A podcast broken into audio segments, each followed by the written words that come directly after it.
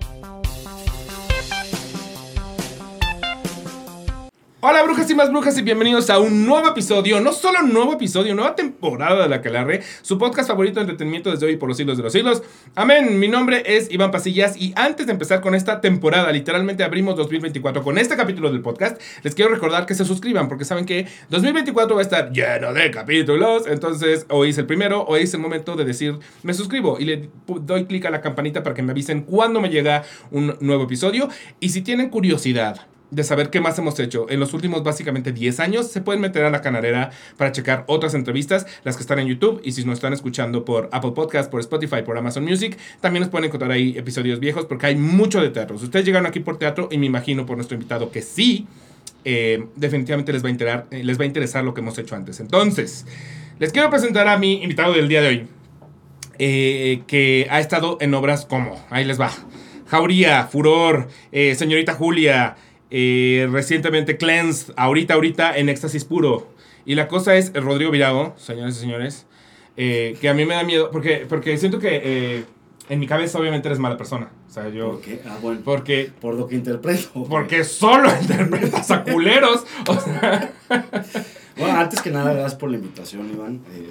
me siento muy chingón de estar aquí y de hablar de teatro y de hablar de teatro con alguien que consume y ve mucho teatro y que sabe de teatro entonces y que nos la debíamos desde hace un chingo le decía yo le decía a Manu que hace mucho fue que te invité por primera vez y luego por eso ya no ha sucedido. No se pudo, pero aquí estamos y hablaremos de teatro y yo bien contento de estar aquí. Sí, pero bueno, entonces esa es la cosa. Tú, tú eh, eh, eres bueno para el, macho alfa culero, esa es la realidad. Pues me gusta, a ver, siento que tengo esa energía de, de intensidad y me gusta la intensidad y de alguna u otra manera pues también me colocan en esos personajes creo que también en algún momento pues ya tengo que eh, empezar a migrar a otro tipo de personajes. Si quisieras así un teto, un tetazo así, eso pues me estaría muy padre, sí, sí, sí, estaría muy padre. O algo, por ejemplo, eh, vi la obra que sale mal de Peter Pan, pues algo así también estaría. Ah, probar su lado de comedia, claro. Y cuando hice eh, Pedro Melenas, pues también me encantó el explorar el clown y, y hacer otro tipo de, de cosas. Me,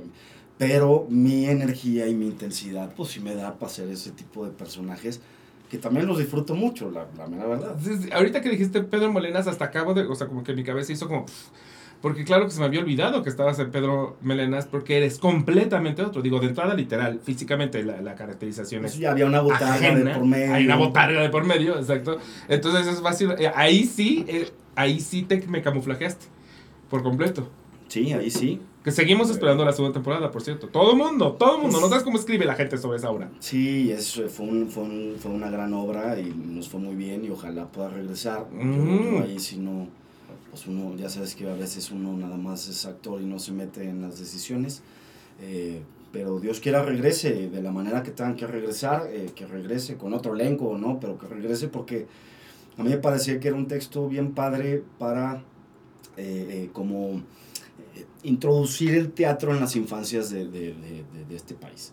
Eh, y, era un texto y un montaje bellísimo. Que yo no, eh, a, mí fíjate que me sorprendió mucho porque yo conocía el libro, los más bien los muchos libritos que existen eh, alrededor de Pedro Melenas y los otros cuentos que van contando, porque mi novio es de ascendencia suiza y en Europa son la mamá de esos libros, o sea, literal todo niño crece con esos libros. Y yo me acuerdo que, que Daniel a mí me decía, me daban terror. O sea, cuando, cuando yo era niño, mis papás me los leían, en la escuela te los ponían, y eran aterrorizantes, no eran libros que, que, como niño disfrutaras leer, o sea, eran verdaderamente culpistas y te hacían sentir como, me va a pasar eso, o sea, que como niño estabas muy asustado. Entonces yo ubicaba los, los libritos por él.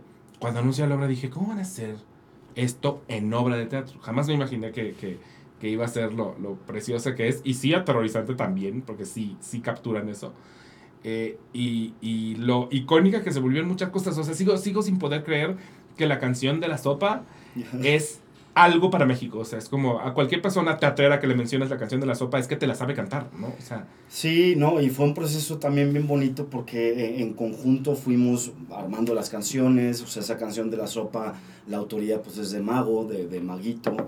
Eh, otra canción la hizo Chris, otra canción la hizo Anaí, o, o sea fue un proceso muy colectivo y, y, eso fue, fue bellísimo. Y a mí sí me encanta, vaya, yo leí los, eh, los libros a partir de que sabía que iba a montar el texto. O sea, no de niño, no te de asustaron. niño, no, no me asustaron, pero me parece increíble, o sea, porque cada acto tiene consecuencias, entonces, pues si te gusta jugar con fuego, pues te vas a quemar. Sí, exacto, pero no, no, no es la consecuencia de te castigamos, o sea, Sí, es no, de no. pierdes las manos, ¿no? O sea, de... Pues casi to- todos se mueren. Todos se mueren, exacto, los niños se quedan muertos, sí. Sí, me parece De las maneras más, eh, aparte, te- tétricas posibles, ¿no? Y aparte los niños, bueno, por lo que nos explicaba, nos dio, no recuerdo el nombre, híjole, una disculpa, pero un experto en, en- en- en cuentos infantiles. Y, básicamente, en conclusión, lo que nos dijo es, el niño no entiende de la consecuencia de, de la muerte. Pues. Claro. O sea, entra al juego, eh, eh, se abandona la ficción y se abandona el juego, no, no, no, no pone o no, no dimensiona el, el mo- morir, el estar vivo. sí, es un poquito como, el como niño haber perdido el juego. o sea, Nada más, siento ¿no? que es más terrorífico para el adulto o el padre que enseña esos, esos libros que para el niño. per La muerte sí. Perder las manos no, porque el niño podrá no entender de la muerte, pero de dolor sí. Sí, de dolor, sí. Entonces yo creo que por algo Daniel decía, son libros aterrorizantes, porque pon tú que en realidad hay muchos libros donde se puede hablar de la muerte a las infancias, Sí. eh, y tal vez tienes toda la razón, es, es muy posible que el concepto sea demasiado grande, incluso creo que como adultos no somos capaces de comprenderlo, Sí, sí, de ahí tanta mitología y religión, eh, pero al final del día creo que, creo que lo pueden ver como una especie de game over, como del, del- un juego, Un juego ¿no? de videojuegos. Eh, pues. Pero sí pueden entender de, de castigo o de, o, de lo- lo- o sea, porque también lo pienso en Roald Dahl, ¿no? O sea, Sí. que es como tenemos en la cabeza ah, lo que, lo que hace Willy Wonka, que yo le decía, me llevo mucho con Emilio Treviño, que hizo la voz de Wonka en español. Yo le decía, es muy hermosa la película, pero esta no es Willy Wonka. Willy Wonka es un psicópata, o sea, y lo que le hace a los niños es terrorífico, o sea, es, es terrorífico. Un, un niño, me imagino la, la claustrofobia del niño al que atrapan en los tubos Sí. eh, de, de chocolate. Es, e- esa claustrofobia, la, la idea de estar completamente atrapado y no poderte mover, y, eh, es terrorífica. Sí, totalmente.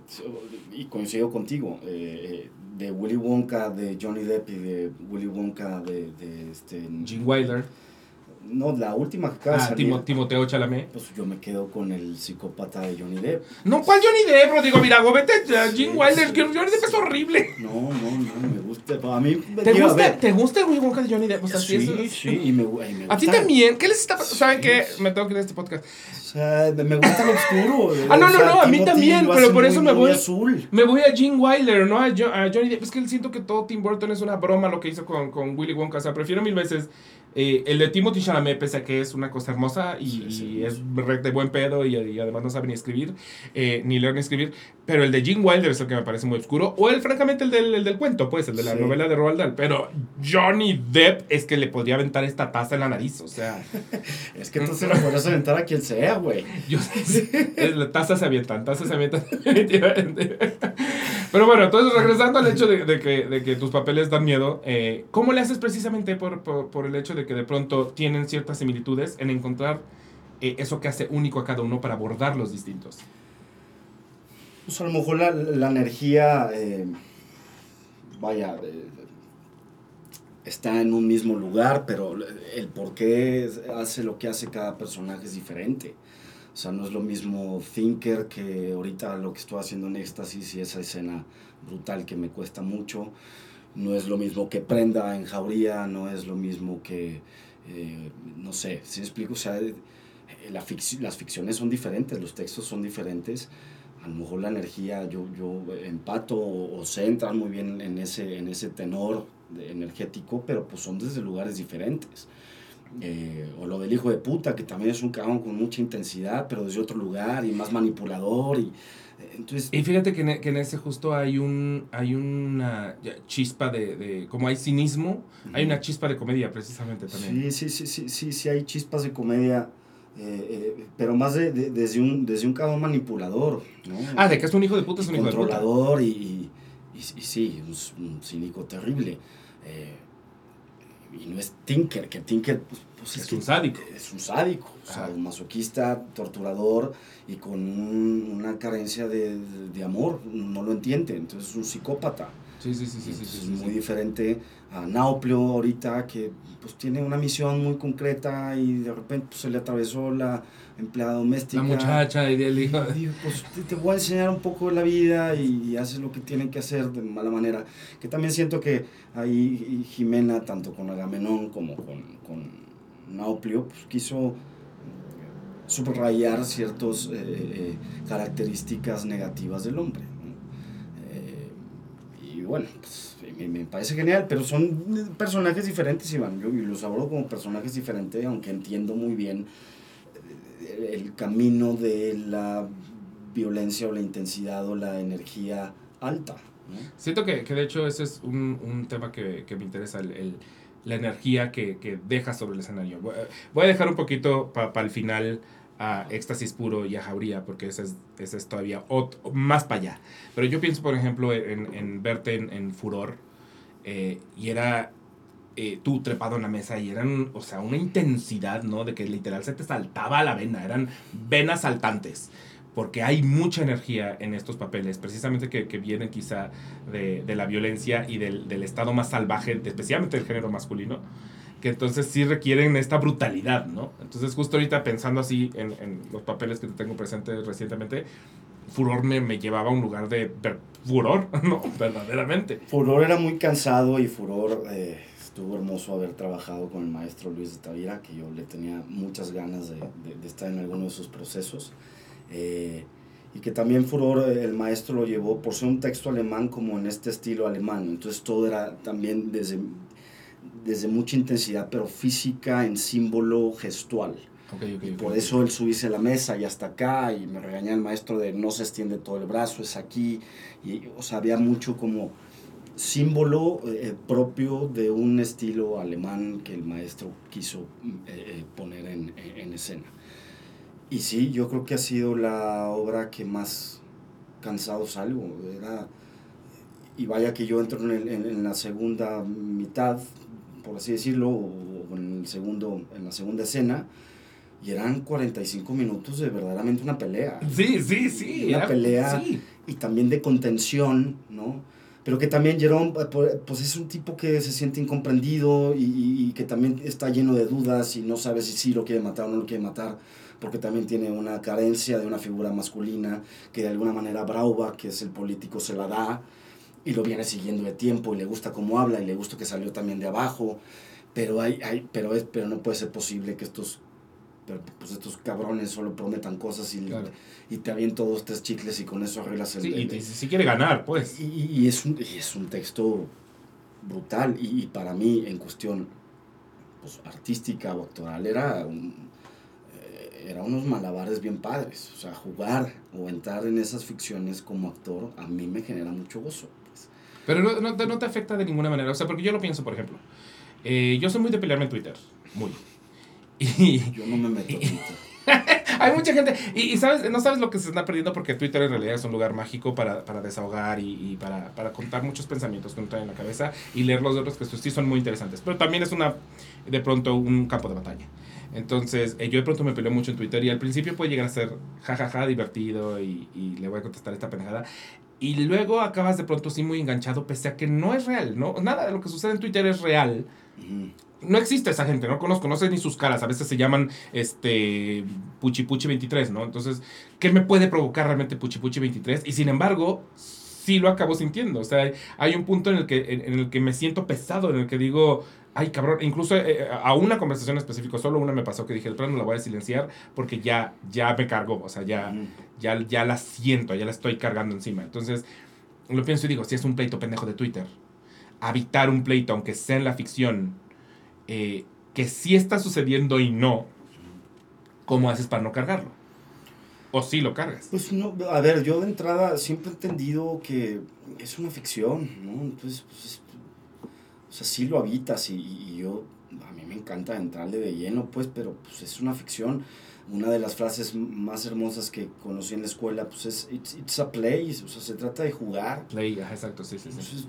Pues, es solo jugar y juegas a eso y, y tienes la posibilidad, o al menos en mí, a mí la actuación sí es un espacio muy como de psicólogo, donde también a lo mejor mi, mi enojo personal lo puedo canalizar por medio de alguna ficción o mi incomprensión o mi, mi tristeza, mi melancolía, pues ahí lo encamino. Claro, claro, todos los pendejos que se metieron en el tráfico, los guardas, pues ya llegas a la... A la y los ahí. Oh, sí, sí. Y no, yo me voy, sí hay ciertas obras, sobre todo a mí me cuesta mucho, Iván, los procesos de ensayo. O sea, por ejemplo, un, lo hablamos después, pero un, un Jauría o un, esta escena que tengo con, con, con Teucra, eh, no tanto con, con Jerome, porque Jerome, vaya, si es un conflicto, pero es un, un conflicto ideológico. Hay, hay, hay, dos posturas ideológicas que se ponen en la mesa, en la cual yo comparto más la de Jerome que la de, la de Braubach. Entonces, okay, él okay. trabaja con mucho gusto.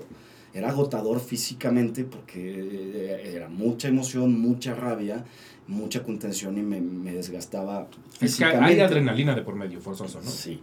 Pero lo otro de, de, de pues sí, de, de, tocar y meterte ahí a, a, a, violentar a una mujer me generaba muchísimo trabajo. Sí, ese, ese es un tema que me interesa muchísimo. Y sobre todo en los procesos de ensayo. Pero pues, sales, es más, y tú, tú fuiste a ver Jauría dos veces y yo esa obra, igual que esta, igual que otras, pero salgo y me voy, yo no, no, no, no me, o sea, cargas con eso. Sí, no sales de que con ganas de alitas. Llego a, a mi casa, pongo música clásica, me echo un vino y entiendo que es una ficción y agradezco por lo, pues, sí, bendecido que soy de poder hacer teatro, eh, porque es una bendición, la neta. Sí. Bien padre, la otra vez platicaba que también hice Calle Amor y, y mis compañeros de Calle Amor, pues de los 17 que éramos, eh, recién graduados, ¿no? Pues seguirán trabajando tres, ¿sabes? Wow. Eh, entonces, y esto estamos hablando de Calle Amor, ¿fue qué? ¿2021? Pues 2021. Y, o sea, es, wow. es, una profesión complicada. Eso es un número que, es, wow. sí, y tendrán sus cositas, pero que verdaderamente sigan trabajando o que año con año hayan tenido algún, algún eh, trabajo profesional teatral, que yo sepa tres. Entonces, quienes nos dedicamos a esto creo que tenemos que estar muy agradecidos y es, es el, el, teatro es bendito. No, sí, definitivamente, definitivamente. Y, y, y, todos somos parte de esto, tú también eres parte del teatro, sí, no te sí, subas sí, a, lo siento, a las tablas o no, pero somos parte de la comunidad teatral y creo que necesitamos pues, más teatro en el sentido de más públicos y nuevos públicos. Sí, sí eso que eso eso que pero eso no, no quita el, el, que sea un, un, regalo que lo, que lo es, sí, no quita que al final del día vivirlo y, y, y, construirlo y etcétera, sea un trabajo de pronto desgastante o de pronto se meta en tu cabeza, porque imagino que ha de haber, ha de haber personajes que se meten en tu cabeza y que cuesta trabajo dejar ir, o que justo llegar a tu casa y poner música y tomarte una copita de vino es parte de decir, vete a dormir tú, sí. porque ahora Rodrigo tiene que estar des despierto y regresar, ¿no? Sí, pero yo creo, o, o, al menos a mí, en mi caso, lo que me pasa es una vez que ya medio lo encontré, o ya, ya, ya encontré lo que quiero hacer, o, o quién es el personaje, yo ya, de, o sea, a mí ese conflicto me sucede en, en, la construcción del personaje. Y lo saco a pasear y lo saco a la calle y la chicada y de repente me venden, ¿por qué me ves así? Yo, pues, si de por sí, te digo, porque das miedo. Jerome, y luego el cabrón pelón y la chingada y se le quedaba viendo, y luego vivo cerca del Senado de la República, entonces me quedaba afuera viendo los pinches senadores y, ¿sabes? Y la policía, entonces yo lo saco a pasear a los personajes y, y eso me genera conflicto y luego ya que está eh, la, la, función, pues, o las funciones, ya, lo, lo, ya habita solo en ficción. Sí, ya, ya el, el, el músculo responde solo. Exacto. Es que ahorita que decías que, que te deshaces un poquito de, del personaje escuchando eh, música clásica, eh, al entrar al personaje y tomando en cuenta que lo, que, que lo paseas, que sí un poquito lo, lo, lo, vives para ver cómo vive ese personaje, ¿también le, le tienes música específica a cada uno? Pero totalmente. ¿Cómo cuál? ¿Se puede es saber? fundamental. Mira, por ejemplo, para no sé qué personaje, ¿en qué personaje estás pensando? Eh, Tinker de Cleansed. Tinker de Cleansed ponía una música clásica que es de un amigo mío de, de Jalisco, que es compositor de, de, música clásica, que se llama Fernando. Y aquí la tengo y nomás te voy a poner un pedacito. Se llama Gotas de, Gotas de Junio. Eh, y esto es lo que entraba en ese lugar. A ver si se descarga ahorita esta pinche chingadera. Sí, pues claro que no está en Spotify. Eh, si no, luego te la mando. Sí, ok, está, ok. Bueno. O eh, bueno, el de Furor. Eh, para Furor ponía, me, encanta, me encantaba escuchar la sonata de violines, sonata de violines, de, de, según Dios de Beethoven. Mm, Mm. Me vas a agarrar en mega curva porque... Bueno, que salen muchas películas de, de, de, guerra, pues al final salió en Platoon, salió en, en, en Apocalipsis. Apocalipsis ahora. Eh, sí, una pieza musical muy famosa, famosa. O sea, sueles virar hacia lo clásico. O sea, por ejemplo, ahorita en Éxtasis Puro tiene su playlist.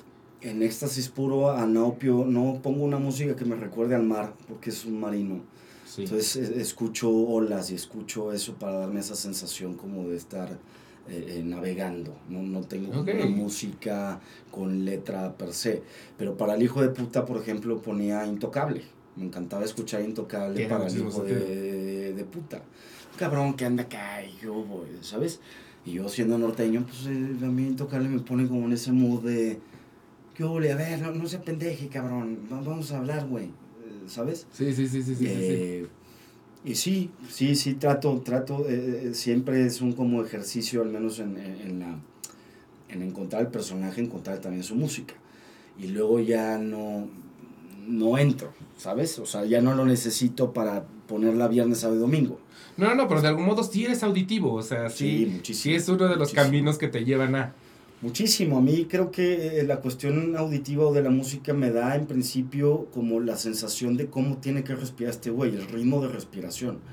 Y no lo mismo un pinche Jerón que estaba como, eh, ¿sabes? Como hiperventilándose. Sí, sí, sí, sí. Eh, a, un, a un Ralph que es mucho más light, es, es más chicharachero, más, ¿sabes? Me da una sensación de estado de ánimo que lo empato con la respiración.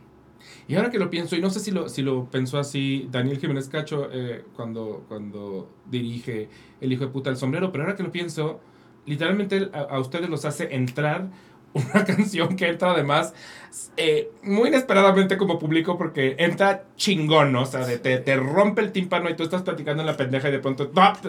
Y es una canción mega hyper eh, que siento que precisamente su, su, razón de estar un poquito es entramos, ¿no? Totalmente entramos y también, eh, también con el tema del, del, escenario tan desordenado, pues es entrar como al mundo interno de todos los personajes, porque en verdad es una obra donde todos están rotos y ninguno tiene salida. Sí, sí, sí, sí. Ninguno. Entonces, desde el desorden de la escenografía o las prendas tiradas hasta la, la música estridente que entra los vestuarios tan fuera de lugar o, tan llamativos, o yo, a mí se me hacen muy llamativos, era como entrar en este mundo de estos seres están verdaderamente rotos, no tienen ni idea de para dónde caminar.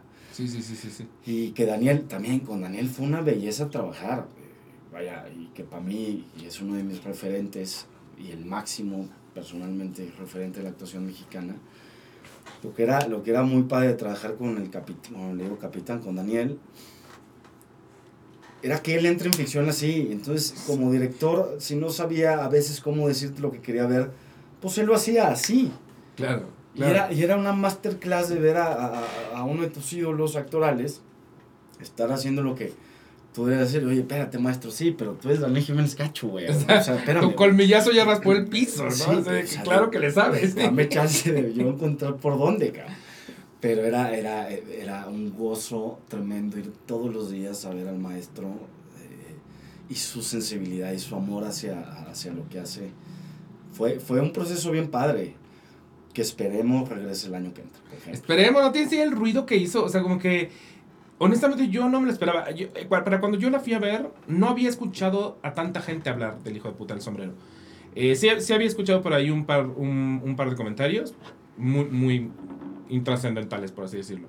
Y luego la fui a ver y como que fue creciendo, fue como una, una ola que fue creciendo. O sea, la fui a ver, yo empecé a hablar de ella, después ya empecé a escuchar por aquí, después ya empecé a escuchar por acá. Hace el lunes, ¿qué día, qué día es hoy? Hoy es martes, no, entonces no el lunes, estoy mamando. El viernes. El viernes tuve un desayuno con mucha gente teatrera. Ya para ese desayuno todo mundo estaba hablando del hijo de puta del sombrero. Ha sido como una cosa que fue como tun, tun, tun. Fue lento, despegó lento. Ahora también, esto es a título personal, yo siento que la obra... Y el tema es que a ti te encanta ir a ver los estrenos. Yo no fui al estreno, no fui al estreno. No, pero de hecho no hubieras tocado si hubiera al estreno. No, estuvo Paco. Paco, ajá. Pero siento que las obras, yo creo que hasta la tercera semana ya, ya maduró. No es mi culpa. Se lo decía. Quiero que sepan que, que Lisette, lo, lo voy a decir porque aparte lo dijo en una banqueta, entonces creo que tengo. No, no es secreto de nadie, pero justo Lisette. Fui a Mamá Mía y Mamá Mía, mi, mi crítica en realidad fue dura. Y me presentaron hace muy poquito a Lisette, yo no la conocía. Y me dijo lo mismo, o sea, me dijo, es que de algún modo fuiste casi que a un ensayo. O sea, ese estreno al que tú fuiste, le dije, es que me, me lo avientan en cara como tú fuiste al ensayo. Me, me invitaron a ese ensayo y estaba yo y estaba otros 50 eh, personas de la prensa, ¿no? O sea, claramente es una decisión que no nos toca a nosotros tomar. Y yo estoy de acuerdísimo. Es como, esa función tendría que suceder eh, mucho más para la prensa, especialmente para los que hacemos crítica, no los para los que vamos a levantar imagen. Levantar imagen va, ¿no? Pero para, para, el que hace eh, crítica, análisis o lo que sea, claro que tendría que ser unas 3, 4 funciones adentro. Ahora, también es cierto que con el teatro mexicano, como lo vivimos, 3, 4 funciones adentro a veces ya es la penúltima, ¿no? No, no, ¿Y ahora qué haces? Sí, no, no, y es que eh, eh, ahí hay un tema. hay un tema que ojalá se cambien las pues no sé qué se tenga que cambiar, la verdad no, no tengo idea, pero por ejemplo, tanto de Cleans como de Éxtasis Puros, pues tienes te dan el teatro dos días antes. Sí. Entonces el estreno apenas estás familiarizándote con, con, el espacio, con el tema de sonido, eh, con el tema de cómo viaja la voz, las luces, si era aquí o no. ¿Sí explico? O sea, no se acentúa y no madura. Y, sentido al público, todavía no se siente al público, porque aparte aquí, y menos en obras de texto, no existe el tema previos, ¿no? Entonces, dado que no hay previos, uno sale a función real a sentir al público por primera vez. Totalmente me queda claro, todo eso a mí me queda clarísimo, pero al mismo tiempo no hay tanto que yo pueda hacer. Hay, hay veces, hay veces que más bien no logro ir a las funciones y pido ir después. O sea, lo digo para que quien nos vea y, y, le guste ir a ver al teatro. Vaya a la tercera dos semanas y luego vayan a la tercera, a la tercera semana, donde la obra ya encontró su ritmo, su espacio donde ya está vivo. La primera semana es un caos. Es, un, caos. La realidad es que tendríamos que tener previos. No, no sé, bueno, no, sí, creo que sí puedo entender porque no tenemos previos. Al final todo gira en torno al dinero. Pero, pero tener unas. Y la yo, sé, yo sé que en, en otros países. Están llenos. Todos los están, que, porque bueno por un lado y por otro lado que malo. Y por otro lado porque hay unos que no están abriendo. No, no, bueno, pero. Pero pensar en otros países, en realidad previos son un mes y países que además tienen funciones de eh, martes a domingo, ¿no? De modo que en realidad son muchas funciones de previos. Y a mí me ha tocado, yo he estado en dos previos eh, en otros países donde las cosas fallan.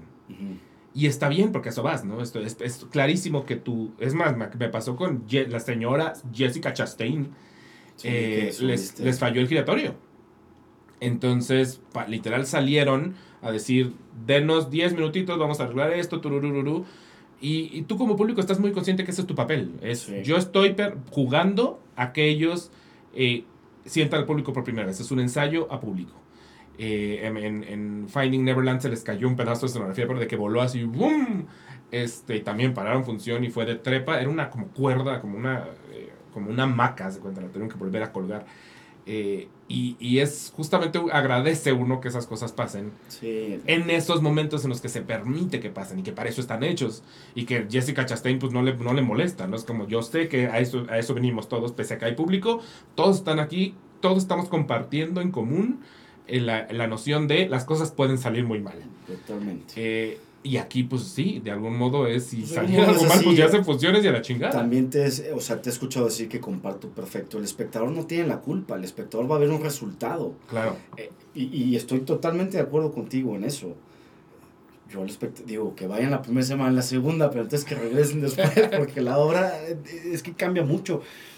Por ejemplo, tú que viste Jauría dos veces, son obras totalmente diferentes. Totalmente diferentes, porque también eran, eran espacios distintos. Y sí, eh, pero en cuestión. Y es chistoso, porque aparte de Jauría, sí, la vi dos veces, son dos obras completamente distintas. Y puedo decir que hay cosas que me gustaron más de pronto la primera vez y lo otras que me gustaron más la segunda vez. No, o sea, no, no pasó que yo dijera, la segunda fue mejor. No. Más bien salí pensando, fue distinta. Sí. Y hay cosas que rescato de esta y cosas que rescato de esta otra, ¿no? No, en realidad mi, mi, pensamiento no fue, vi una cosa mejorada, no, solo la sentí distinta. Totalmente. No, sí, estoy de acuerdo. Y para terminar con el tema del hijo de puta, pues se metió carpeta a concursar para tener el año que entra otra temporada. Y lo bueno del hijo de puta, hablando de las cortas temporadas que tenemos en el teatro mexicano. No fue tan corta. No fue tan corta porque no había estímulo fiscal. bueno, lo mismo le pasó a Clens. Clens estuvo mucho rato, ¿no? No, estuvo 20 funciones. 20 funciones, Rodrigo, en este país es un chingo. Se sintió mucho porque dábamos dos funciones a la semana, no era fin de semana. Pues. No, no, te juro, te juro, 20 funciones sigue siendo mucho tomando en cuenta que hay obras que dan cuatro. Bueno, sí, totalmente. Digo, porque teníamos eh, eh, el privilegio de contar con el estímulo fiscal. Exacto, sí. Eh, y pues varias obras hay, ¿no? No sé, el, el año pasado cuántas aprobaron, creo que como 50. Creo que 80 fue. 80, entonces va, va, habrá... Cosa que sí da mucho miedo. Pues ahora que lo tener pienso. que ver como ahora que lo 150. eh, pero, pero sí, bueno, me, me, me parece que, que, en efecto el, el, espectador no tiene la culpa. ¿Y sabes qué, qué pasa también? Al yo tener mucha cercanía con los espectadores, eh, por, por Instagram y por la que la y demás, tengo, tengo de algún modo, esa que también considero una bendición el tener esa cercanía. Y pasa que no viven muchos en México, ¿no? Mm. A mí me llegan muchos mensajes, muchos, y esto sucede a la semana, de gente que me dice, soy de Puebla, soy de Chihuahua, soy de Durango, voy tres días a la ciudad, ¿qué veo? Entonces imagínate si en esos días, pues, güey, está éxtasis puro, jálate, ¿no? Es la función que les toca y vienen de Puebla, no la van a repetir, muy pronto no la van a volver a ver. Aunque regresen a la segunda, tercera, cuarta, quinta temporada. El teatro está muy centralizado y tiene que salir. Hoy, este año, afortunadamente, haré una obra de teatro, ¿no? Ah. No, está bien padre, porque entonces ya la ley eh, eh, te permite, bueno, eh, te permite tener mitad de temporada en una ciudad y mitad de temporada en la Ciudad de México. Oh. Entonces, este año, a finales de año, hago una obra de teatro que se llama Pequeñas Certezas de Bárbara Colio y la mitad será en Tijuana y la mitad será en la Ciudad de México. Entonces está, este, eso, eso, eso da una apertura. Da una apertura grande y al mismo tiempo es una gran apuesta, porque... totalmente. Porque no tenemos idea cómo, cómo está el panorama en Tijuana en términos de si dan cinco funciones, serán cinco funciones que la gente de verdad dos, esté ahí. Dos no lo sé, pero está muy bien llevar teatro a otros estados. Sí está, sí está tuve la posibilidad con Pedro Melenas de ir a, a, Torreón, a mi casa, yo soy de Torreón y nunca me había presentado en Torreón, y fuimos por, por, por ser seleccionados en la muestra nacional. Y bueno, de entrada sí me dio tristeza porque es la muestra nacional y nadie le da difusión y es mi pueblo, ¿no? Ya sé, bueno, sí, entretenía, pudieron haber visto toda la cobertura de la muestra en entretenía y fue hermoso el trabajo con Carlos Araujo. Estuvo, y estuvo, y los teatros en Torreón están, bueno, el Nazas y el Isauro Martínez son hermosos. Eh, pero va, va gente y gente empiezas a despertar algo que a mí me, me, me parece mucho que es la curiosidad por algo que desconoce. Sí, sí, sí, sí. Entonces todo eso a mí me parece muy, muy, muy bien. Yo hablaba hace poquito con un cuate que está como medio involucrado en temas de turismo de Tequisquiapan, que es una vez en Querétaro, no es Tequesquitengo, es Tequisquiapan, la gente los confunde muchísimo. Eh, y habla, les decía yo, porque me enteré que había teatros que van chiquititos y cositas. Y le dije, ¿y sí? ¿Y sí van al teatro? O sea, sí se montan cosas y van al teatro. Y me dijo, es que es chistoso, claro, nunca sucede. ¿no? Es rarísimo que esos teatros tengan algo. Pero cuando sucede, a la gente le prende tanto la idea de, güey, por fin, que claro que la gente va. Pues sí, pues algo nuevo. Pues si, en Torreón lo único que se puede hacer es ir a ver al Santos Laguna o ver béisbol si te ponen obra de teatro o conciertos, pues si te ponen obra, pues vas a ver porque no hay nada que hacer. no hay nada que hacer, es eso, ver crecer el pasto, pues entonces sí, ya. No, no, no, y está muy bien, me parece muy bien. Eh, yo empecé haciendo teatro en una compañía de teatro de prevención social que lo llevaba. ¿En Torreón? No, aquí en México con un, con un cabrón que se llama Guillermo Saldaña y otro güey que se llama Memo. Ay, güey, ¿cómo se llama? Guillermo Saldaña y otro güey. Un Memo. Un güey. Pero tenía pues, un cabrón. Sí, pero aparte me caía bien, entonces no, no, no, no, me acuerdo de él. Un güey. Y hacíamos teatro prevención social, obras, obras pequeñas que hablaban de drogadicción y de relaciones codependientes. Y oh, ya, yo alguna vez vi una de esas que creo que fue el, Teatro San Ildefonso, que era más como hacia estudiantes, un poco. Totalmente estudiantes, estudiantes y, y, giramos mucho, pues, o sea, era más de que un estado te o una escuela te comprara una función o dos funciones y ahí ibas a Sí, sí, sí. A, pues sí, a chambearle, que aparte para mí fue un gran entrenamiento porque pues ya cuando llego como a hacer teatro institucional, ¿no? Pues ya, ya había hecho, no sé, unas 20, 30, 40 funciones con chavos que ni les interesa ver lo que están viendo y la palomita y el... Sí, sí, ¿sabes? sí, sí, sí, Estuvo muy bien. pero me encantó la idea de, eh, pues ahí viajamos a, no sé, Nuevo León, Chiapas, Chihuahua, Villahermosa, Tabasco, eh, Veracruz, o sea, pudimos girar bastante esas obras de prevención. Que aparte estaba muy bien porque al final de la obra entraba un psicólogo a explicar lo que se había visto en escena, no desde un lado artístico, sino desde un lado de esta droga te provoca esto y esto. Sí, sí, para que no se quedara solo en ficción. Exactamente, entonces era, y me encantaba. Y con eso dicho, creo que está bien padre que ahora la ley permita que las obras puedan tener temporadas o parte de la temporada en, otro, en otra ciudad. Sí. Creo que es muy necesario. eh, estoy hablando desde mi ser romántico, teatral, pero es muy necesario eh, descentralizar el teatro. No, no, no, de, de verdad es, es, es muy interesante porque si tú ves eh, las fotos que subimos al- a, la aquelarre de obras que están por toda la ciudad, siempre tienen algún comentario de alguien que dice, y no van a venir a Guadalajara, a Puebla, a, ¿no? Siempre hay un comentario de alguien diciendo, no vienen para acá. No, sí, y uno como actor que está en una obra también le llega sus mensajes, pero también el sacar una obra de aquí, lo que involucra es Exacto, es que muchísimas es, literalmente es una gira. Y entonces ya una gira es otra cosa. ya es- Sí, sí, y sí, mover sí. la escenografía, o sea, por ejemplo, Furor, es una escenografía grandísima. Preciosa, Es increíble, hermosa, es de- cabrona esa escenografía, sí. Eh, eh, pero pues no es tan fácil moverla. ¿Por qué no la llevas a Torreón? Porque pues, no hay nadie tampoco que le arriesgue a eso, Claro, ¿verdad? Y tampoco claro. pues eh, se trata de perder dinero y, y- No, se necesitan promotores también para esas cosas. promotores y se necesita pues, muchas cosas. También la- las secretarías culturales estatales o municipales pues, no tienen recursos. Claro. Es, es, es bien digo, eso ya es pa- pa- plática de otro tema aparte, pero, pero sí, estoy muy contento de eso, de poder, pues sí, sacar del Teatro de México y llevarlo a Tijuana, ya te contaré después cómo fue. Eso va a estar interesante, eso va a estar muy Seguro voy interesante. "Bueno, pero voy a comer muchas langostas, güey", entonces, Exacto, sí, sí, sí, sí, sí, y enfrentarte contra playas con piedras. Sí. Es la de lo poco que sé de Tijuana. Va a estar muy bien. Este, me, me- me voy a regresar eventualmente a lo que quería platicar porque me sigue pareciendo muy interesante. Pero dado que ya sacaste el tema, entonces voy a poner un paréntesis para poder hablar de tu, tu carrera. Entonces no empieza en Torreón. No, no, que, no, no, yo... O sea, tú dijiste, ya me voy de aquí, familia, con permiso, me Yo voy a volver actor. o sea, vaya, yo estudié, digo, mi vida es en Torreón y luego me voy a estudiar la prepa a Estados Unidos a una militar. De ahí Ok, también mi, mi, mi ser tan, ¿no? Eh, yo soy ¿Por triate. elección propia? Sí, hubo como, digamos, una especie de moda eh, eh, por ahí de los 2000 donde te ibas a estudiar la prepa a Estados Unidos, una militar. Y entonces... Qué bueno que no me trae esa moda porque no, no mames lo poco que le hubiera entrado. Todo, todo este pedo disciplinario. O sea, yo tengo un pedo con la autoridad. Yo no hubiera podido. Bueno, yo, yo, yo lo tenía, creo que lo sigo teniendo hasta cierto punto, pero eh, el orden es algo que me encanta a partir de la militar. No, o sea, de- de- O sea, tú tienes una cama perro. siempre está perfecto. Es lo primero que hago levantarme. Tengo que hacer mi cama. O sea, eso es- siento que no empieza mi día. En fin, el orden es muy necesario. Y aparte, güey, pues yo soy triate. Hay dos como yo, güey. Oh, ok. Eh, sí, entonces creo O que sea, si un día te encuentro en la calle y no me regresas el saludo, no eres tú. no, es, no somos idénticos porque somos triates, sino trillizos. Oh, ok, ok, medio ok, nos ok. parecemos. eh, y ellos viven en Torreón, entonces dudo que los, los veas Nunca por acá. sabe, uno nunca sabe. Entonces también siento que mis papás pues tuvo a toda madre de, "Oye, a chingar a su madre, bájense dos, tres años a- y dejen de poner gorro acá. Pero entonces llego de la militar y empiezo a estudiar ingeniería industrial. Estudié un año y medio de ingeniería industrial y salió la posibilidad de estudiar actuación en la escuela de Televisa. Porque un amigo estaba acá haciendo un disco de música y me dice, "Oye, pues está este tema. Y yo lo único que tenía claro es que no quería seguir en mi casa. Yo me quería salir a donde sea. Sí, sí, sí, sí, sí.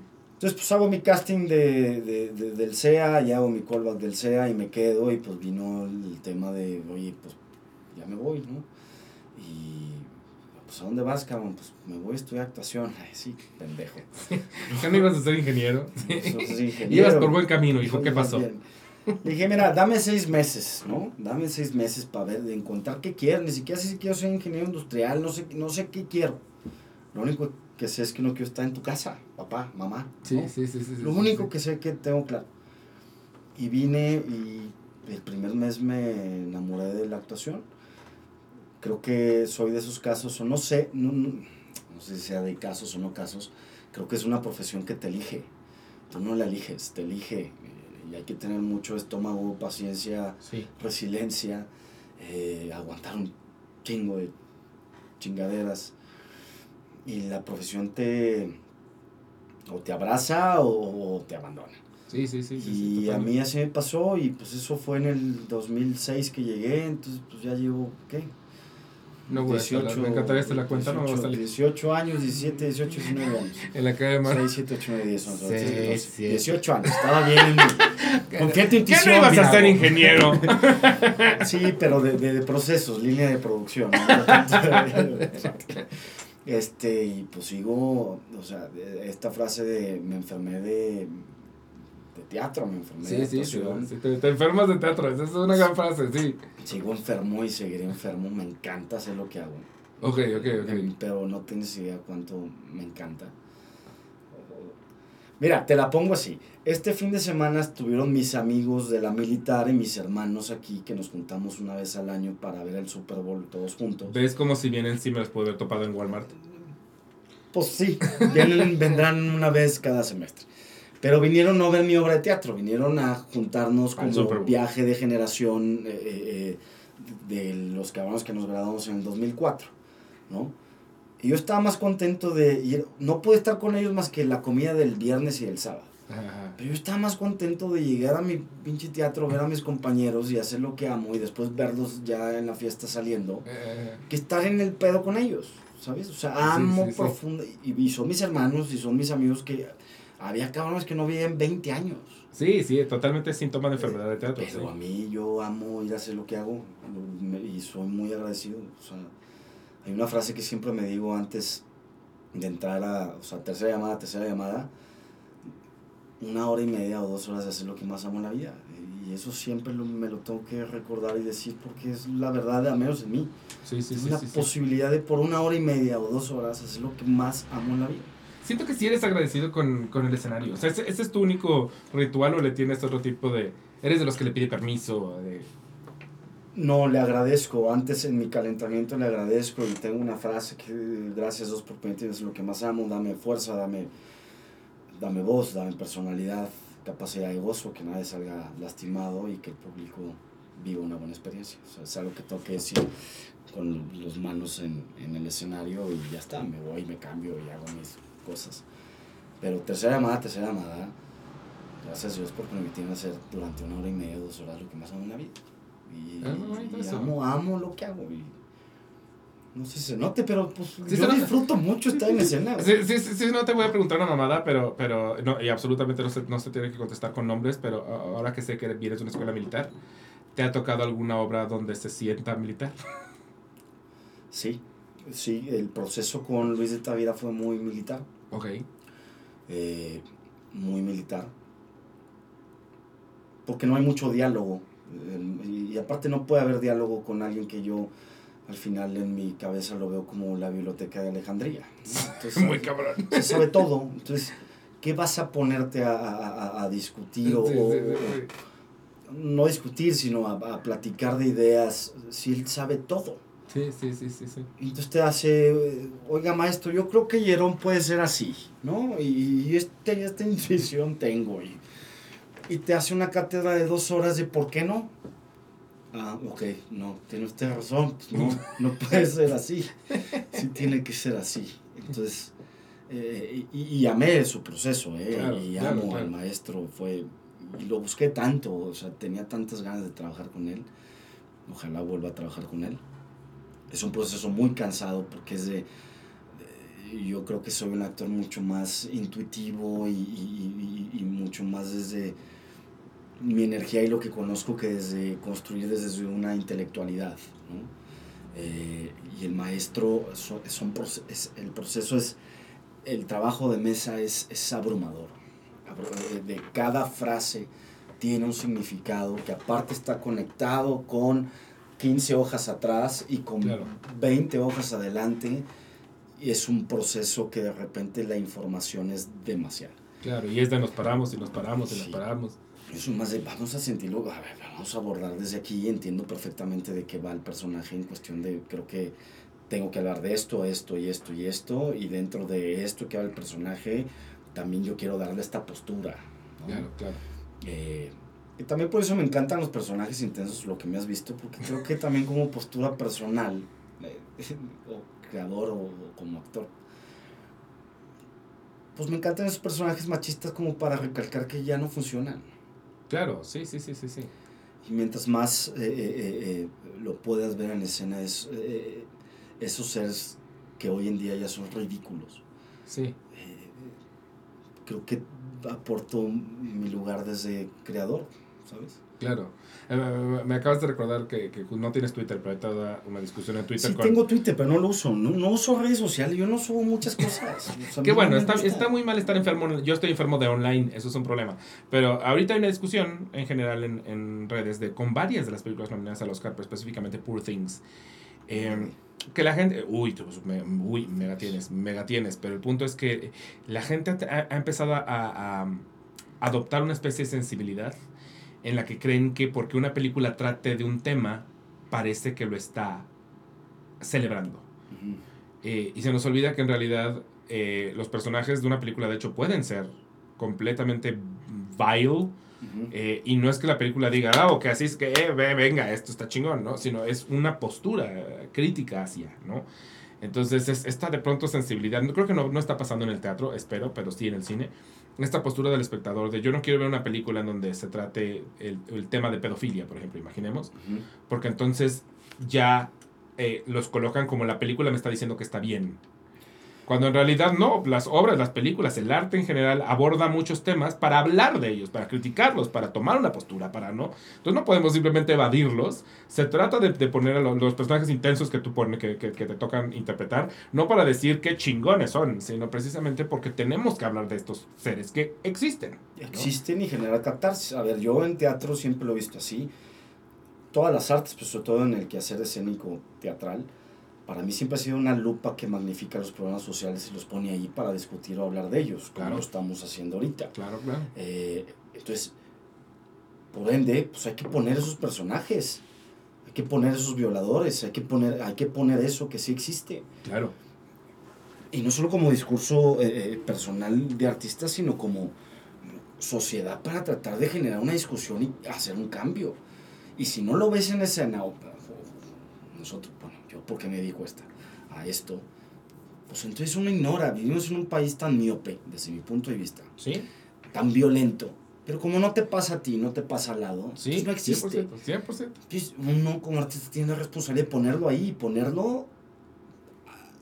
Por eso me encantó hacer Cleans, una obra que yo sigo sin entender. Saben que es muy...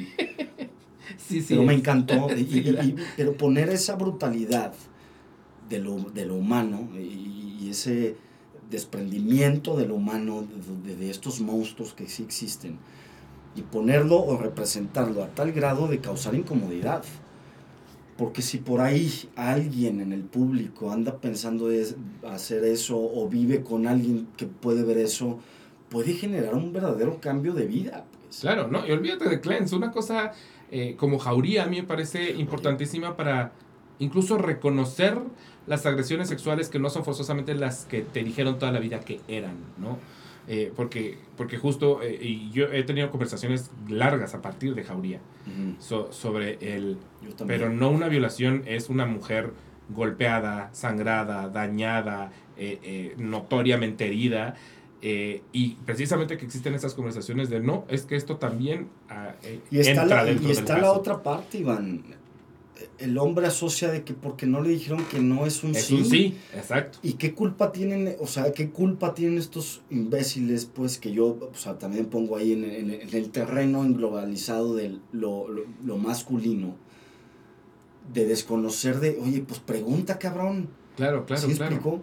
Yo claro, porque que no, a partir, lo, a no partir, lo pensamos no, históricamente. No me dijeron que no, entonces yo asumo que es un sí, que es terrible. Pero esta gente, y algo que yo defendía mucho, comprenden el personaje y por eso lo, lo, lo hacía que se quebrara al final.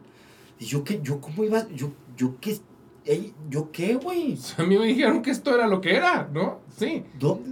O sea, ¿en qué lugar yo tengo que entender lo que todavía ni sé?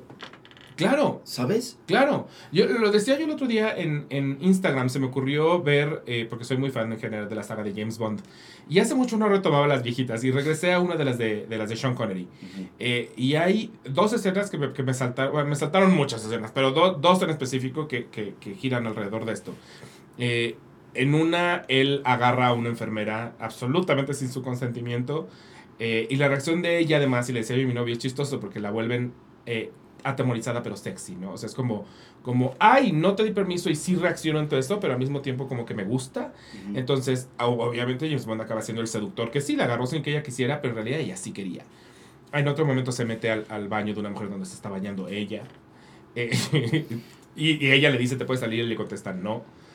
Eh, y, y de, de, la que me pareció más cabrona, la misma enfermera a la que agarró, a la que agarró sin absolutamente sin su consentimiento. En algún momento eh, ella cree que la cagó, aunque en realidad el villano trató de matar a James Bond, ella cree que fue su error. Y entonces va y le dice a James Bond, please no le digas a nadie porque me van a correr, que yo manipulé sin querer mal la máquina.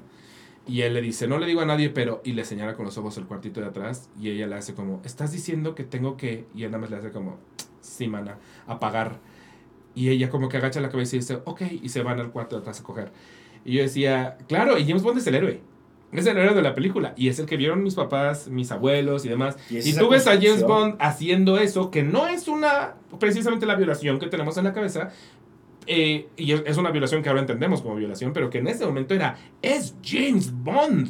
Es este cabrón que es el epítome de la, seducción de la masculinidad. Me lo están poniendo como el gran héroe del cine. Por supuesto que yo, siendo mi abuelo, lo veo y digo, ah, es lo que se hace. ¿no? Está perfecto hacer eso. Eh, pero es un gran tema. Yo, yo tengo, digo, en, este, estos temas luego siempre me, me peleo, pues, o... Pero es un gran tema en el sentido que siento siento que hoy en día no entendemos que hay que primero tener claro el, contexto histórico. No puedes juzgar algo. Ah, no, no, no, no, no.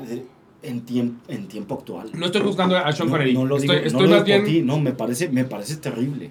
Sí, me parece terrible que uno también eh, eh, nace con esa construcción mis padres, mis abuelos, como lo acabas de decir, pues nacen con esa construcción. Exacto, exacto. James Bond, pues es un Stanley Kowalski también. Es un Stanley Kowalski, pero, pero Stanley Kowalski sí lo, sí lo monitoreamos como antagonista, ¿no? No, no lo pensamos en sí, absoluto pero Es como, como la bandera del, del machista posguerra. Sí, y eh, también es cierto que, que, lo piensas en Marlon Brando y hasta lo encuentras sexy, cuando en realidad, pues sí, es un hijo de puta. Pero, pero, pero, no lo idealizamos como idealizamos a James Bond. Totalmente de acuerdo, sí, sí, sí, estoy de acuerdo. Y, e insisto, no estoy juzgando, porque sí, yo soy muy capaz de diferenciar la época de, del sentimiento actual, y no estoy juzgando a James Bond ni como película, ni a Sean Connery como actor, ni nada. Solamente me, me meto en la cabeza de la gente que creció con eso, y entiendo el cómo nos cascadeó para acá, el que llegáramos a un jauría y hombres que, que violan a una mujer que no les dijo específicamente que no, pero nos dijo que sí, no entienden que hicieron mal, ¿no? Es meramente el saber de dónde viene para entender hasta cómo llegamos a este punto, ¿no? Totalmente de acuerdo, no, no lo pudiste haber dicho mejor. Y también no solo hablando de la, de, de la postura masculina, sino también la mujer que crece pensando que irse al cuartito es lo que se tiene, que, hacer que hacer o sea, es terrible, pero pues es el, es, el trayecto de la humanidad y cómo van cambiando eh, Exacto. Pues, las posturas o los el comportarte socialmente. Y por algo es importante. Yo, yo a Jauría la segunda vez llevé a un amigo español. Bueno, llevé a dos amigos españoles, pero a un específico que es bastante radical en sus posturas políticas y él no está a favor de la ley que se generó a partir de ese caso real en Pamplona, él no está a favor de esa ley. Entonces, en específico yo decía, quiero llevar este hombre porque, porque hay que platicar. Yo me peleé con mi querida jefecita, mi querida Angélica Rogel, que la amo y la adoro, por lo mismo. Yo también pensé que la ley sí es sí era necesaria, pero tiene lugares bien pantanosos. Tiene lugares, y eso también yo lo entendí con este hombre, tiene lugares bien pantanosos. No más porque dice la mujer que violó ya vas a la cárcel sin ninguna prueba qué peligroso también. Sí, y de acuerdo a lo que él me contaba, también lo que acabó pasando es que los casos que en el proceso se estaban precisamente procesando eh, y que ya no entraban dentro de la ley CSI, pues los dejaron libres. Sí, sí, sí, Entonces también les decía sí, pero ¿no? Entonces, son temas muy complicados. Son temas muy complicados, son temas complicados. Pero, insisto, y, parece que sigo postergando, postergando ese tema, pero es que es un tema que me parece tan, tan rico que me voy a regresar todavía al, al, otro, a Cleanse, porque también hablaste... Me voy a servir otro trago. también hablaste de Cleanse, que es otro tipo de, de, de, violencia, porque es incluso tan extrema que pudiera parecer no real. eh, y que además, de algún modo, si tú lees el, el, texto, me imagino que cuando leíste el texto es de pronto complicado el saber cómo va a ser montado eso. Para mí era imposible de montar. O sea, era, imposible de montar. Es una, es una, violencia gráfica tan gráfica, tan, tan, tan absurda, tan abrupta, que me imagino que leyendo el texto debes pensar, ¿qué vamos a hacer? ¿Qué va, qué va la gente a ver? ¿No?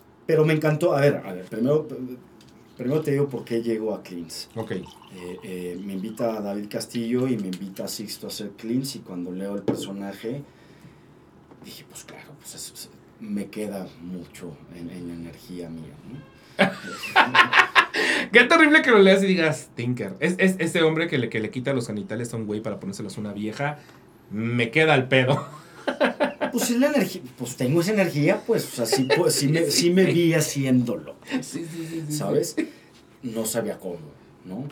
Pero, eh, vaya, Sixto lo conozco y es un tipo también muy intenso donde tenemos un mismo diálogo dentro de nuestra intensidad. Sí, sí, sí, sí, Y me, eh, eh, la idea de que era un texto que nunca se, se ha montado en México, o bueno, se había montado en México, me, me llamaba mucho la atención.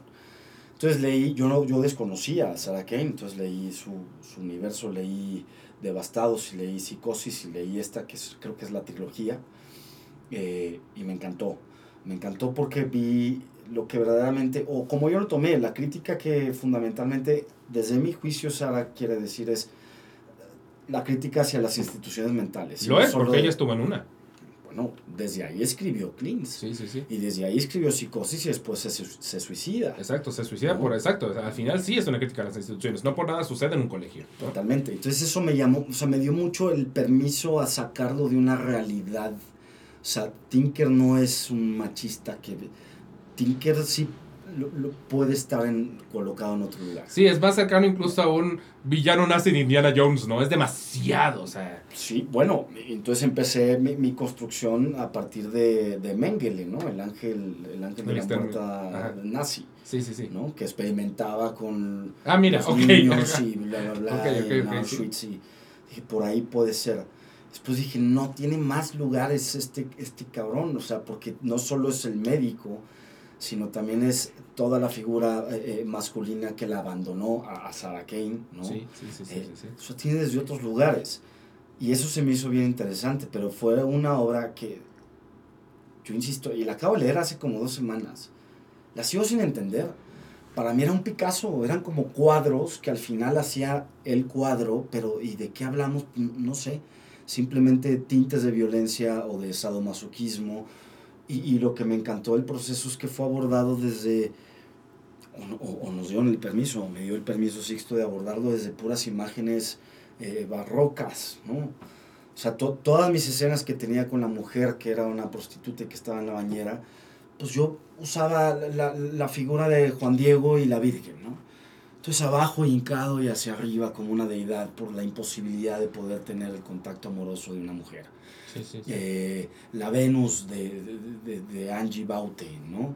Eh, la primera escena que tengo donde eh, le doy una, pues sí, pues... Le metes heroína en el ojo a un personaje. A un personaje, es la pietad de...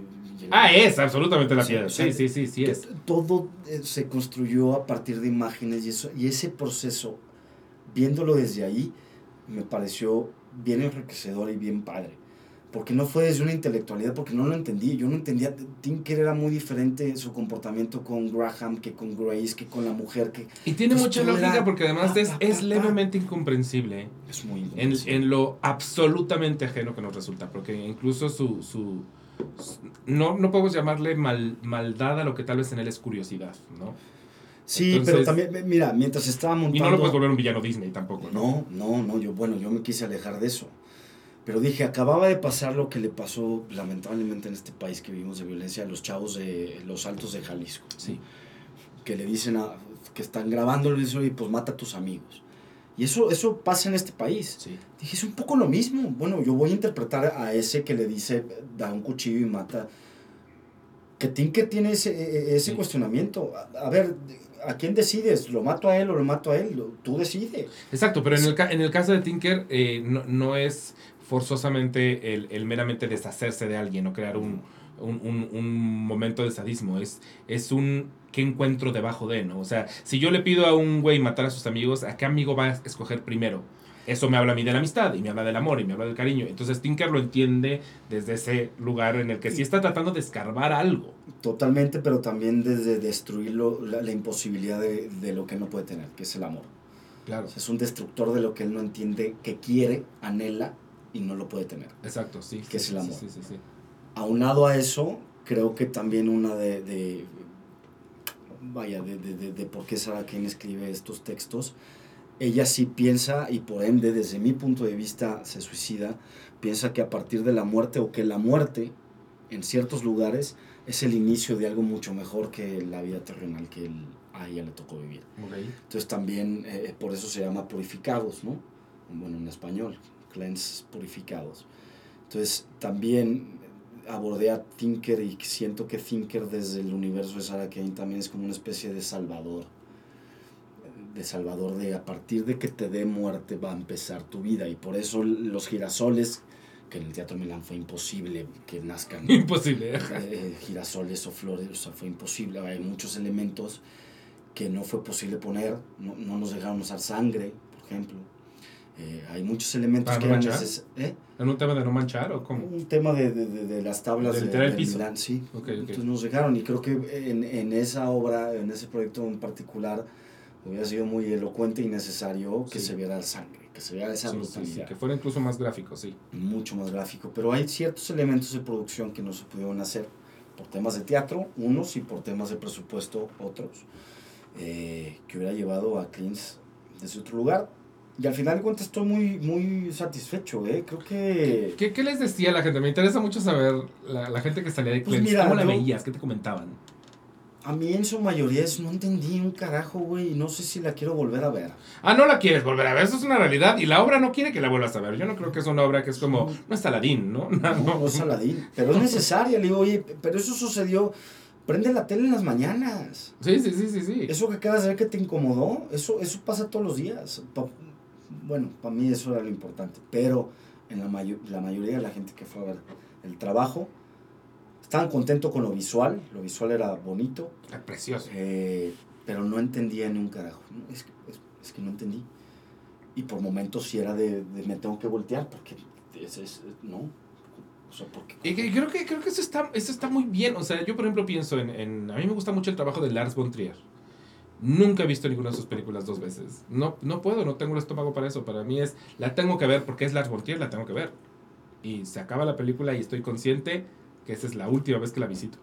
Y está bien. Está muy bien. ¿no? o sea, yo a veces sí me meto, por ejemplo, Requiem por un sueño. Pues es una película que cuando hago ese tipo de personajes me voy y me meto es a perfecta. Y Trainspotting para el hijo de puta del sombrero, para mí me, yo me llevaba a eso, a, a Guy Ritchie, como esos, a ese tipo de personajes. Y fíjate que sí, pero también sabes a quién lo quería yo. Dije, no, a lo mejor no me salió, pero el amigo de, de Scarface. Ok, cubano acá, ¿sabes? Sí, sí, sí, sí, sí, sí, sí. Quería hacer como esa combinación de, de un cabrón que se siente pues no omnipotente, pero como que ya está hecho en la vida, porque le fue dos, tres bien cuando al final, al final cuenta está roto y no tiene... Sí, sí, es igual de decadente que el resto, sí. Y más, yo siento que más, porque al menos los otros sí están buscando una salida. Y él ya se asume que porque llevaba 13 años sin drogarse y tomar, ya estaba chingón. Sí, sí, sí. Eh, en fin, que ese también es una gran crítica a todo el sistema de Alcohólicos Anónimos.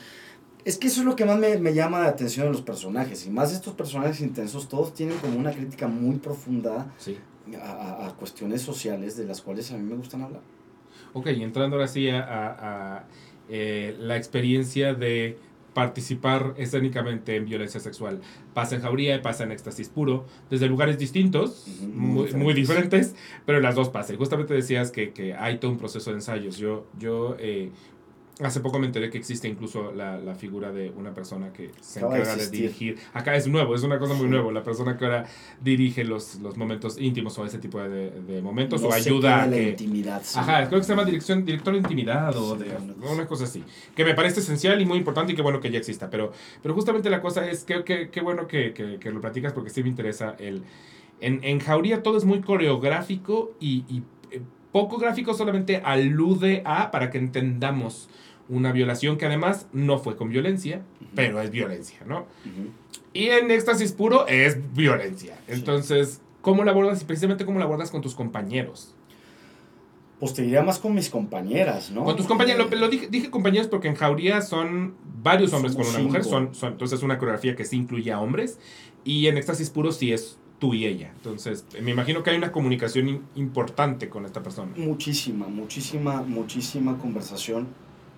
En Jauría hubo mucho y hubo, fue muy necesario juntarnos, porque en Jauría, la diferencia de las dos, eh, entrada de, de, de, cómo construir, cómo se siente a la hora de abordar o de crear esos momentos, es que en Jauría éramos cinco, entonces son cinco energías masculinas rodeando a una mujer si bien no la tocas más que una cargada. La carga, o esto, bueno, no, de pronto como que se la avientan el uno al otro, ¿no? Sí, la tratas como un muñeco de trapo y fue muy necesario juntarnos, no sé, nos juntamos una vez por semana, una vez cada 15 días a echarnos una copa y platicar y cantar y bla, bla, bla y conocernos para que la confianza de ahora esto va a suceder eh, estuviera colocada en otro lugar. Y mi querida Ana, eh, Ana Gatica, Ana Sofía Gatica, que le mando un beso, eh, fue muy abierta al proceso, le costó muchísimo a ella. Con toda pinche razón, ¿sí? Muchísimo. Hablaré con ella. Ana, te tengo que traer el programa. Sí, es una gran actriz y, y le costó mucho, ya, ya, ya, ya, ya te dirá que, cuál fue su punto. Le costó muchísimo, y, pero se entendía o no fue tan difícil, al menos para mí, en el sentido que tú eras parte del engranaje de una coreografía. Exacto. Yo tengo que hacer esto, y tengo que hacer esto, y tengo que hacer esto, y tengo que hacer esto. No involucraba mi cuerpo al hacerlo. Aunque en los ensayos yo sí proponía que estos cabrones se quitaran la camisa y, o sea, vamos a verlo gráfico. Tú que conoces mucho a mi jefecita adorada, Angélica, no, no, le gusta entrar en esos terrenos. Y lo puedo entender también perfectamente, porque aparte el, el, mero, el mero hecho de que fuera un teatro documental y ya era suficientemente real. Totalmente, ¿no? totalmente. Y hay veces que no es necesario y hay veces que sí es necesario. Sí, sí, sí. Creo que en Éxtasis sí es necesario. Y más por la visión de, de, de Jimena, de cómo quiere colocar a la figura masculina. Eh, pero entonces hay mucho diálogo, mucho diálogo. En Jauría existió mucho diálogo entre los cinco hombres y Ana. Pero sí, los procesos, o sea, el proceso el primer mes y medio donde ni siquiera conoces a la persona, pero ya te están montando que aquí y aquí le vas a tocar y aquí le sí fue de ay espérame cabrón. claro claro espérame. Y además a ella le toca irse rompiendo en ese proceso o sea en esa en esa escena entonces es más allá de, de, de lo que tocas o lo coreográfico es estoy precisamente jugando como lo que dijiste como con una muñeca de trapo que con una persona que eh, su papel es irse quebrando no y aparte de lo que dices tú es bien importante. Eh, lo que estás diciendo no es ficción. No es, y no es ficción, sabemos que, ella, pasó. Lo que ella está narrando pasó. Entonces, siento, siento, y eso fue lo complicado eh, en ese proceso, que al menos uno como actor se da como ese permiso de saber de, bueno, lo que estoy haciendo es es un personaje que les... Viene de la pluma, ¿no? Del, sí, del carne y hueso. pasó y ahí están en la cárcel, pues. Y tú estás dándole vida a eso que sí pasó y eso en cuestión de la psique sí gen, a mí me generó lugares. Claro, claro. Ya hubo momentos, ya para casi para estrenar la primera temporada, yo entré en un, en un, ataque de pánico una noche donde le dije a Angélica, yo ya no necesito tres días de respiro, no puedo seguir yendo todos los días a, a, a hacer esta ficción. Ensayado, no, no, quiero, necesito salirme de ese lugar y de defender a este güey, porque uno también creo que como, como actor tiene la responsabilidad de, defender a quien está interpretando. Pues. Sí, o mínimo de juzgarlo, ¿no? Que esa es la idea no original. En mi caso, yo siempre lo defiendo. Es otro de mis rituales, siempre... ¿Jugar pues, al abogado del diablo un poco o qué? Pues no, pero no sé si abogado del diablo no, pero hay otra de las cosas que siempre hago que a mí me funcionan mucho, es coloco a mi personaje en una de las butacas y sé que al final de la obra o va a llegar a darme unos chingazos, decir cómo te atreves a contar mi historia de esta manera, o me va a abrazar y me decir gracias por darme voz. Claro, claro. ¿Sabes? Claro, y me sí. funciona siempre, por eso, bueno, ya ¿Viste te de das pura cuenta. casualidad la película de May December? No, no, no, No, está, está nominada al Oscar y todo. ¿Qué está pasando? Pues de- de- Es que no tienes tiempo. tengo ¿Tú viste May. December? Ah, es que hay De Natalie que Portman. están nominadas, ah, sí, sí, sí, sí, sí. Ah, ¿la viste? La, de la maestra que se mete con el niño. En, la, en, la, en May December no es una maestra, pero es una, de- trabaja en una Pero tienda pues, de mascotas. también pero- está nominada al Oscar y sale Natalie Portman eh, dándole vida a esta, a esta historia muy sonada en los Estados Unidos de una de, una, maestra. Solo que la película lo convirtieron en que ella trabaja en una tienda de mascotas, no es maestra. Pero justamente el punto de toda la historia gira en torno a Natalie Portman como actriz. O sea, Natalie Portman interpretando a una actriz que va a interpretar a. no, es una, es un tu, tu, tu, tu, tu, tu, tu. Pero justamente el punto es. Yo decía todo el tiempo como. ¿Y al final qué pasará? Que al final pues no te enteras, ¿no? Pero, pero al final es como. Ella va a hacer su película y la persona a la que interpretó le dará las gracias o le dará una cachetada, ¿no? Que es que sea. Creo que la escena que, que, que, antecede al final, donde ya está grabando, que es la graduación de los hijos. Sí, sí, sí. Creo que medio. Le, le, le deja, deja, más o menos claro que para, dónde va. Pero esa es la cosa, claro, sí. Pero de las como actor... Oscar, a mí la que me encantó es la del escritor.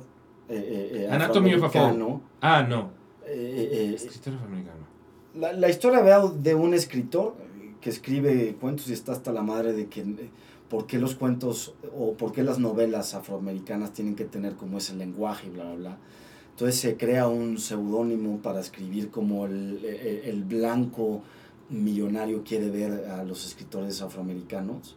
Eh, y, y, hace un libro que gana todos los premios. no lo he visto. Y él se, niega, eh, eh, la, pues sí, se niega el de, pero ¿cómo les puede gustar esta basura?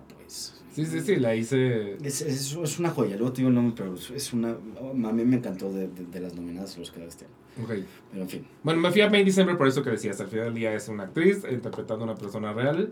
Eh, y es, es, una cosa que sí, me imagino que juega un poquito con tu cabeza. En el caso de ella todavía más, porque ella literal va a conocer a esta persona para empaparse de cómo es en la vida real. Y me imagino que claramente tú no conociste al, al, ser humano, pero, pero al final del día, pues sí, y hay, me imagino, registros en algún lugar en video, en audio, en no. Vi muchos videos de él, vi muchos videos de su familia. Y también lo puedo entender a él, sí puedo entender de que diga, pues cabrón, antes de llover chispea. Antes de llover chispe. ¡Oye, esa frase sí es cierto! Que es terrible. Es terrible, es terrible. Puedes entender desde la brutal, o sea, vaya, desde la bestialidad, o no bestialidad, sino desde el simio que es este cabrón y de la poca inteligencia emocional. Y que está en el desmadre de vengo a Pamplona, porque aparte yo lo, yo, yo lo pienso y es como, yo he tenido esos viajes. Claro que, que he tenido estos viajes donde literal desde que te subes al coche dices, aquí empieza el desmadre. Sí. Y, y, vale verga lo que suceda. Y, y la frase, no, no, no, me ha pasado en Las Vegas, pero la frase, lo que, lo que pasa en Las Vegas se queda en Las Vegas, fue creado un poquito para y por eso. ¿no? Son, son los Sanfermines. Ya eran las 4 de la mañana y había drogas de por medio y había alcohol y estos güeyes drogados y, alcoholizados y ven que una chava lo sigue durante kilómetros porque a, donde llegaron, pues de la Plaza del Castillo, pues fue, fue un recorrido largo. Sí, sí, sí, se meten en un pinche edificio ahí. Pues es, es, es, no sé, es evidentemente la violaron. no, no, me queda clarísimo que la violaron y qué bueno que estén pagando una condena.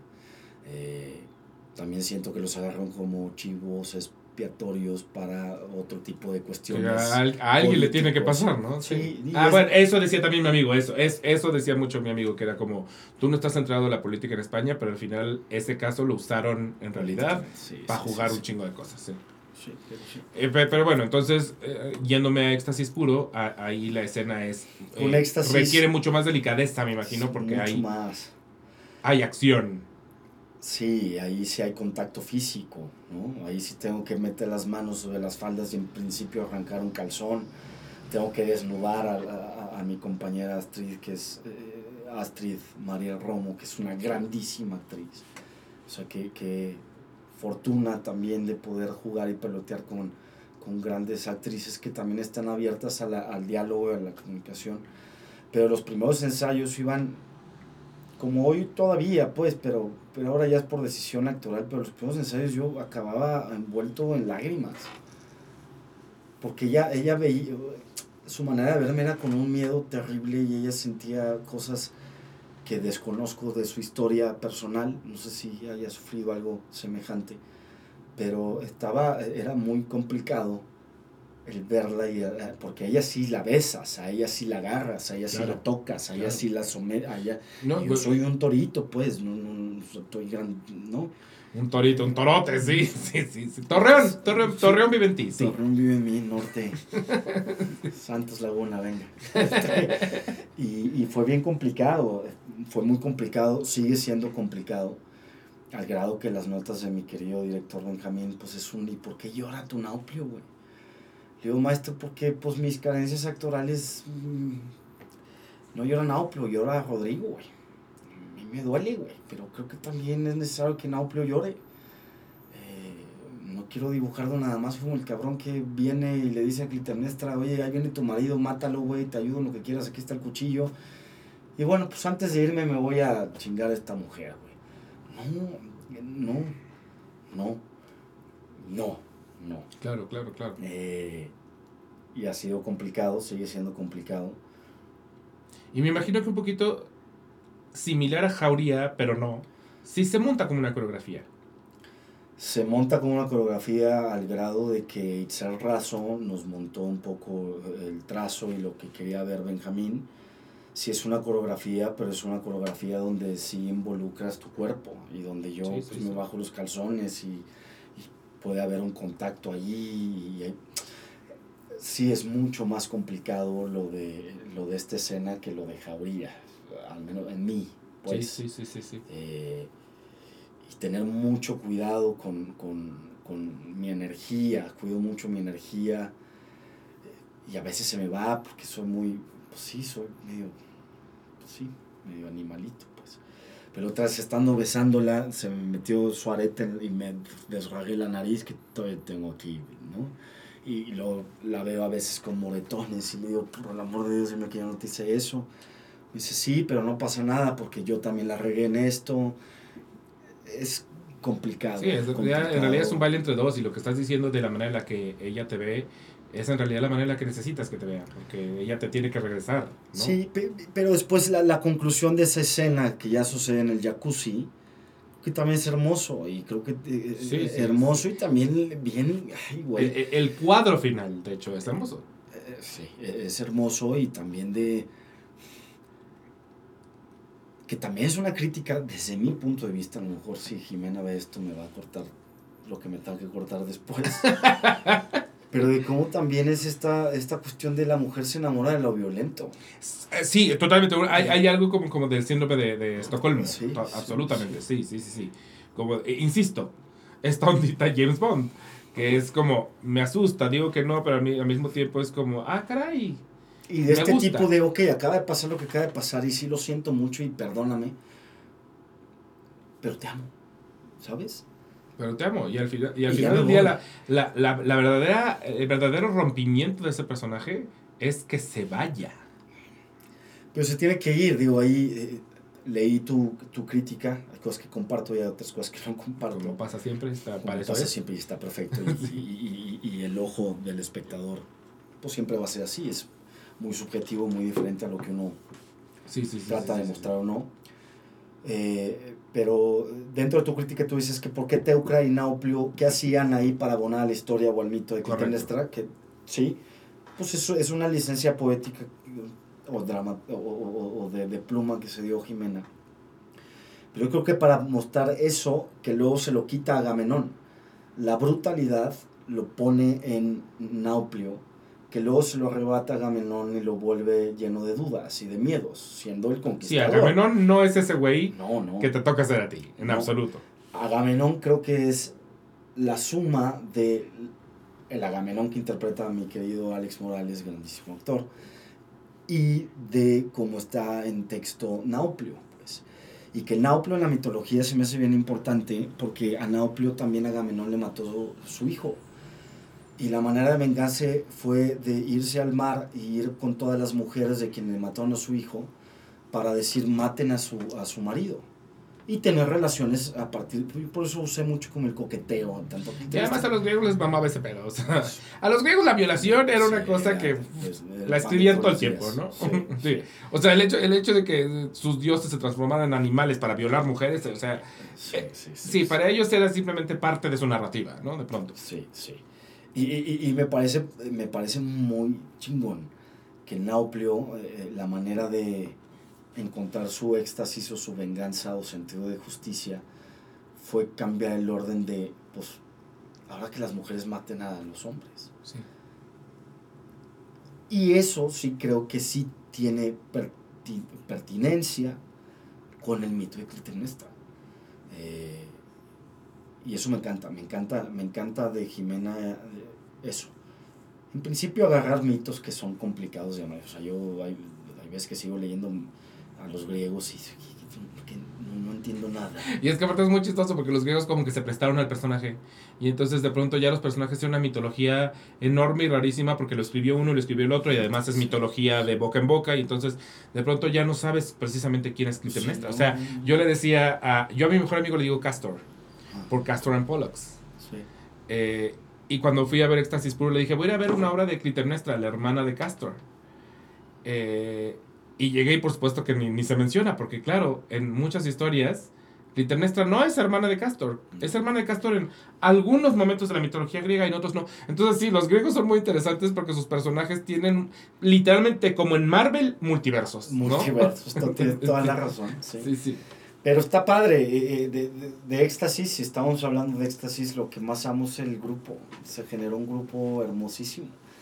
Ir a trabajar con estos talentosísimos actores y actrices es, es, es bien gozoso. creamos una gran familia, como pocas veces me ha tocado en algún proyecto teatral.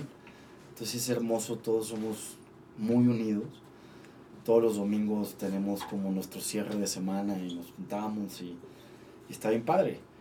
Y fue un proceso bien complicado porque casi no hubo ensayos. Nos llegó diciembre, paramos 15 días. Y antes de diciembre, pues cada quien estaba con sus cosas. Yo estaba con Clint y estaba con el hijo de puta. Morales no sé qué estaba haciendo. Itzel creo que estaba por Probablemente el regreso de algodón de azúcar, ¿no? Seguramente. Itzel estaba en lo de Vilma.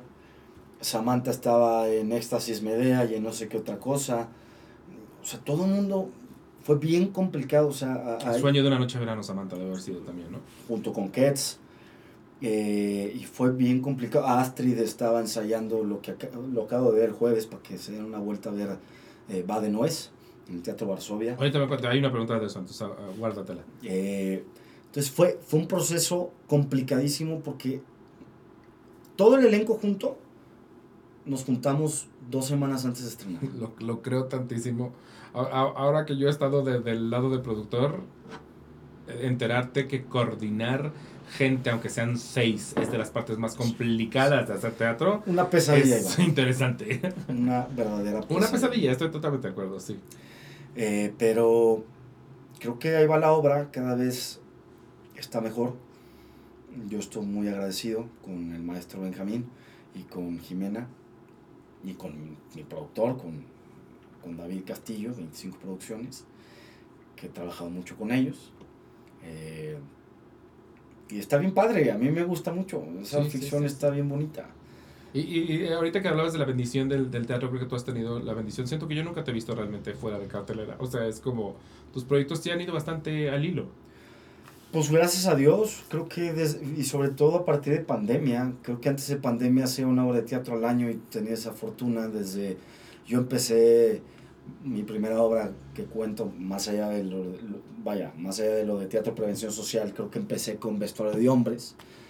Y después de vestuario de hombres pasó un tiempo y empecé con Señorita Julia. Esa es la que yo te tengo. Mi primer, mi primer recuerdo de Rodrigo Virago, y buen recuerdo además, o sea, se, quedó conmigo, fue Señorita Pero mentira, antes había trabajado con el maestro Martín Acosta en Rosa Mexicano, en el Galeón. Estuvimos en el Galeón y en, el Eleni. ¿Y qué pasaba entonces en el tiempo? O sea, tú haces, una obra al año y el resto del tiempo, ¿qué sucede? Pues hacía más novelas y hacía más Ah, hacías novelas, ya es que esas cosas estoy bien poco enterado yo. Eh, así como me ves bien enterado de teatro, puta, en términos televisivos, especialmente mexicanos, soy un orto, o sea, no sé nada. Pues ya no he hecho mucho, me encantaría volver a retomar algo, tener un espacio de hacer también ficciones de televisión, volver al cine, en una de esas en abril hago una película pero todo no está cerrado. decretando, decretando. Y la otra, la otra cosa que me que antes de pasar a mi, a mi siguiente sección eh, es eh, eh, no, no, no, sé si venga en tu, en tu, contrato, pero, pero definitivamente no le tienes miedo al desnudo, porque desde que te conozco las escenas de desnudo viven en tus personajes. y, y sí quisiera saber un poquito si te causa un conflicto, cómo te preparas para ellas, porque además no es común, y esto es una absoluta realidad. mientras que en una actriz es muy común que veamos todo tipo de desnudo, frontales, no frontales, toples o para abajo, ¿no? En un actor es muy poco común que veamos especialmente, por ejemplo, un, desnudo frontal. O sea, es una cosa que hasta se vuelve hablada, ¿no? O sea, como, esta obra tiene un desnudo frontal y entonces todo el mundo va como, wow, un desnudo, agárrate, tiene un desnudo frontal, ¿no? Eh, entonces eso, eso, es una cosa que se vuelve a este tema. Entonces, tú sí lo vives y lo vives en muchas obras, ¿no? Entonces... Pues lo he vivido en Señorita Julio, no, bueno. Señorita Julia... Señorita Julia no era frontal, pero, pero, pero sí era básicamente completo. de hombres sí había eh, desnudos frontales. Señorita Julia, Señorita el Julia, el sombrero, el éxtasis. el sombrero y éxtasis. Son las que me ha tocado que se vean mis pompitas. O algo más. O algo más, exacto. Este, sí me genera mucho conflicto, güey. Mucho mucho y no sé todavía dónde está mi postura al respecto. Yo creo que el desnudo en escena teatral para mí es innecesario. es chistoso porque hace poquito que decías de Jauría, comentabas que le decías a Angélica que se desvistiera. Sí, pero una cosa es eh, la camisa, o sea, el, para mí el teatro está lleno de símbolos, ¿no? Y es muy diferente estar tocando a una mujer vestido que al menos quítate la camisa ya se da, ya, ya, ya el, el, símbolo es diferente. Sí, sí, sí, ¿Sabes? Tiene otra connotación. Y da al espectador eh, eh, ese lugar de desnudez, aunque no sea un, desnudo total. Eh, creo que no sé dónde está mi postura sobre el desnudo. Supongo que en ciertos, en ciertos montajes sí es necesario, en otros no. Pero siento que cuando hay un desnudo, tanto de hombres como de mujeres, eh, el discurso, se, el discurso se, va a eso. A veces sí. No forzosamente siempre, pero por ejemplo yo tengo muy presente, creo que era esta obra que se llamaba Postdata, tu gato ha muerto, que creo que hasta el día de hoy, mis papás cuando hablan de ella, lo primero que te dicen es, y había un desnudo, ¿no? O sea, como que se vuelve eso. Pero pienso en otras muchísimas de las que yo he visto desnudos, y, y, y vuelvo a lo mismo, especialmente cuando son de mujeres, ya no son un tema. Porque está quizás son más, está por ejemplo, En El hijo de puta, que sí tuve yo, bueno, pues sí pasas por un proceso. No es que sea un cabrón pudoroso, la neta, no. O sea, pues, mi cuerpo es mi cuerpo, lo que tengo es lo que tengo y tampoco puedo hacer mucho al respecto. Sí, sí, sí, sí, sí. Y, y, con eso estoy en paz, pero no estoy en paz en el sentido de que al sentirme desnudo olvido la ficción, olvido lo que estoy haciendo por estar pensando mi desnudez, en, la mía del actor, ¿no? Entonces el proceso es, a mí es, me tengo que desnudar mucho en ensayo para sentirme en confianza con mis compañeros. El público me vale madre. claro, es la gente que está aquí. Eh, claro, claro, claro. Pero con quien voy a trabajar, ese es el tema de yo sentirme seguro para yo poder seguir abordando la ficción. En este caso, Ralph. Y ese proceso, pues sí, es, a mí me cuesta, me cuesta. Una vez que lo superé, pues es quitarte y ya está. Y, en esa obra en particular sí estaba como escrito por parte del director, del director, del dramaturgo, eh, eh, casi casi como postura dramática. Solo los hombres se desnudan, las mujeres no se les va a quitar ni un calcetín. Sí, sí, sí. Solo los hombres se desnudan, pero entonces ya es una postura. Tiene mucho sentido. Y está muy bien, está muy bien y, y, asumes cuando lees el texto va a pasar o no. O sea, esto lo hago o no lo hago. Pues lo haces y listo. Pero hay otros lugares donde no es necesario, siento yo, y también una toalla da por entendido de dónde vienes. Híjole, es que, es que yo, yo lo veo como, como un panorama distinto. De hecho, en tus trabajos me ha parecido que, que son si, no necesario, al menos muy bien manejado. Porque, por ejemplo, yo pienso en Señorita Julia y el cuadro como espectador era un, muy era un cuadro muy bonito. Funcionaba muy bien que quizá una toalla alrededor le hubiera quitado chiste. Pero sí es cierto, por ejemplo, especialmente en obras de teatro queer o LGBT, que luego sí, absolutamente, los desnudos son para la taquilla, no para la historia, ¿no? Ahí sí estoy totalmente de acuerdo contigo. O sea, hay mil, hay mil obras que dices, incluso te la venden con el desnudo, pero porque, y, y, son obras LGBT en su mayoría, porque quieres ir a ver a un güey, vi, un, vi una, seguramente sabrán de cuál hablo, en la que literal ponen un güey desnudo a hacer jumping jacks. Mm, pues eh, no más por el chiste de ver a un güey con el pito hacer así, ¿no? Eh, y ahí es como, el desnudo es absolutamente necesario. Y en otros casos es necesario para la, para la narrativa, creo que, creo que eh, Éxtasis Puro y El Hijo de Puta del Sombrero son, son el caso en el que me dice algo, y otras son necesarias para la estética. Que justamente lo pienso en señorita Julia, yo, o sea, ver el cuadro es como... Era, eh, esta, había una idea de por medio, un Pues concepto. era, era que, Martina ¿no? Costa y era hermoso y, y Era la, hermoso. Otra vez, la otra vez reflexionaba que lo mismo que hace Teucra ahora en éxtasis puro de meterse a un jacuzzi y limpiarse, lo mismo hacía eh, Juan en, en Señorita Julia. Ah, era el jacuzzi, la claro, sí, sí, sí. Y, y limpiarse, o sea, es, es- Y la imagen es muy poderosa desde muchos lugares. Creo que tiene mucho más poder ver a una mujer limpiándose después de una violación Sí. que a un hombre limpiándose después de... Que no sé, ahí también son terrenos pantanosos. Si Juan viola a Julia o no lo viola, son, son otros. Son Ah, otras yo ahí siento que. Oh, es que. no lo sé. Ahí, no ahí sé. Ju- Julia es un personaje tan, tan complejo y tan lleno de. de- Sí, pero también hay una Ella, de pronto, de manipulación de, maldad por que- medio. Pero hay una manipulación de por Ay, medio que la va yo llevando. Yo creo que ahí la manipuladora es ella.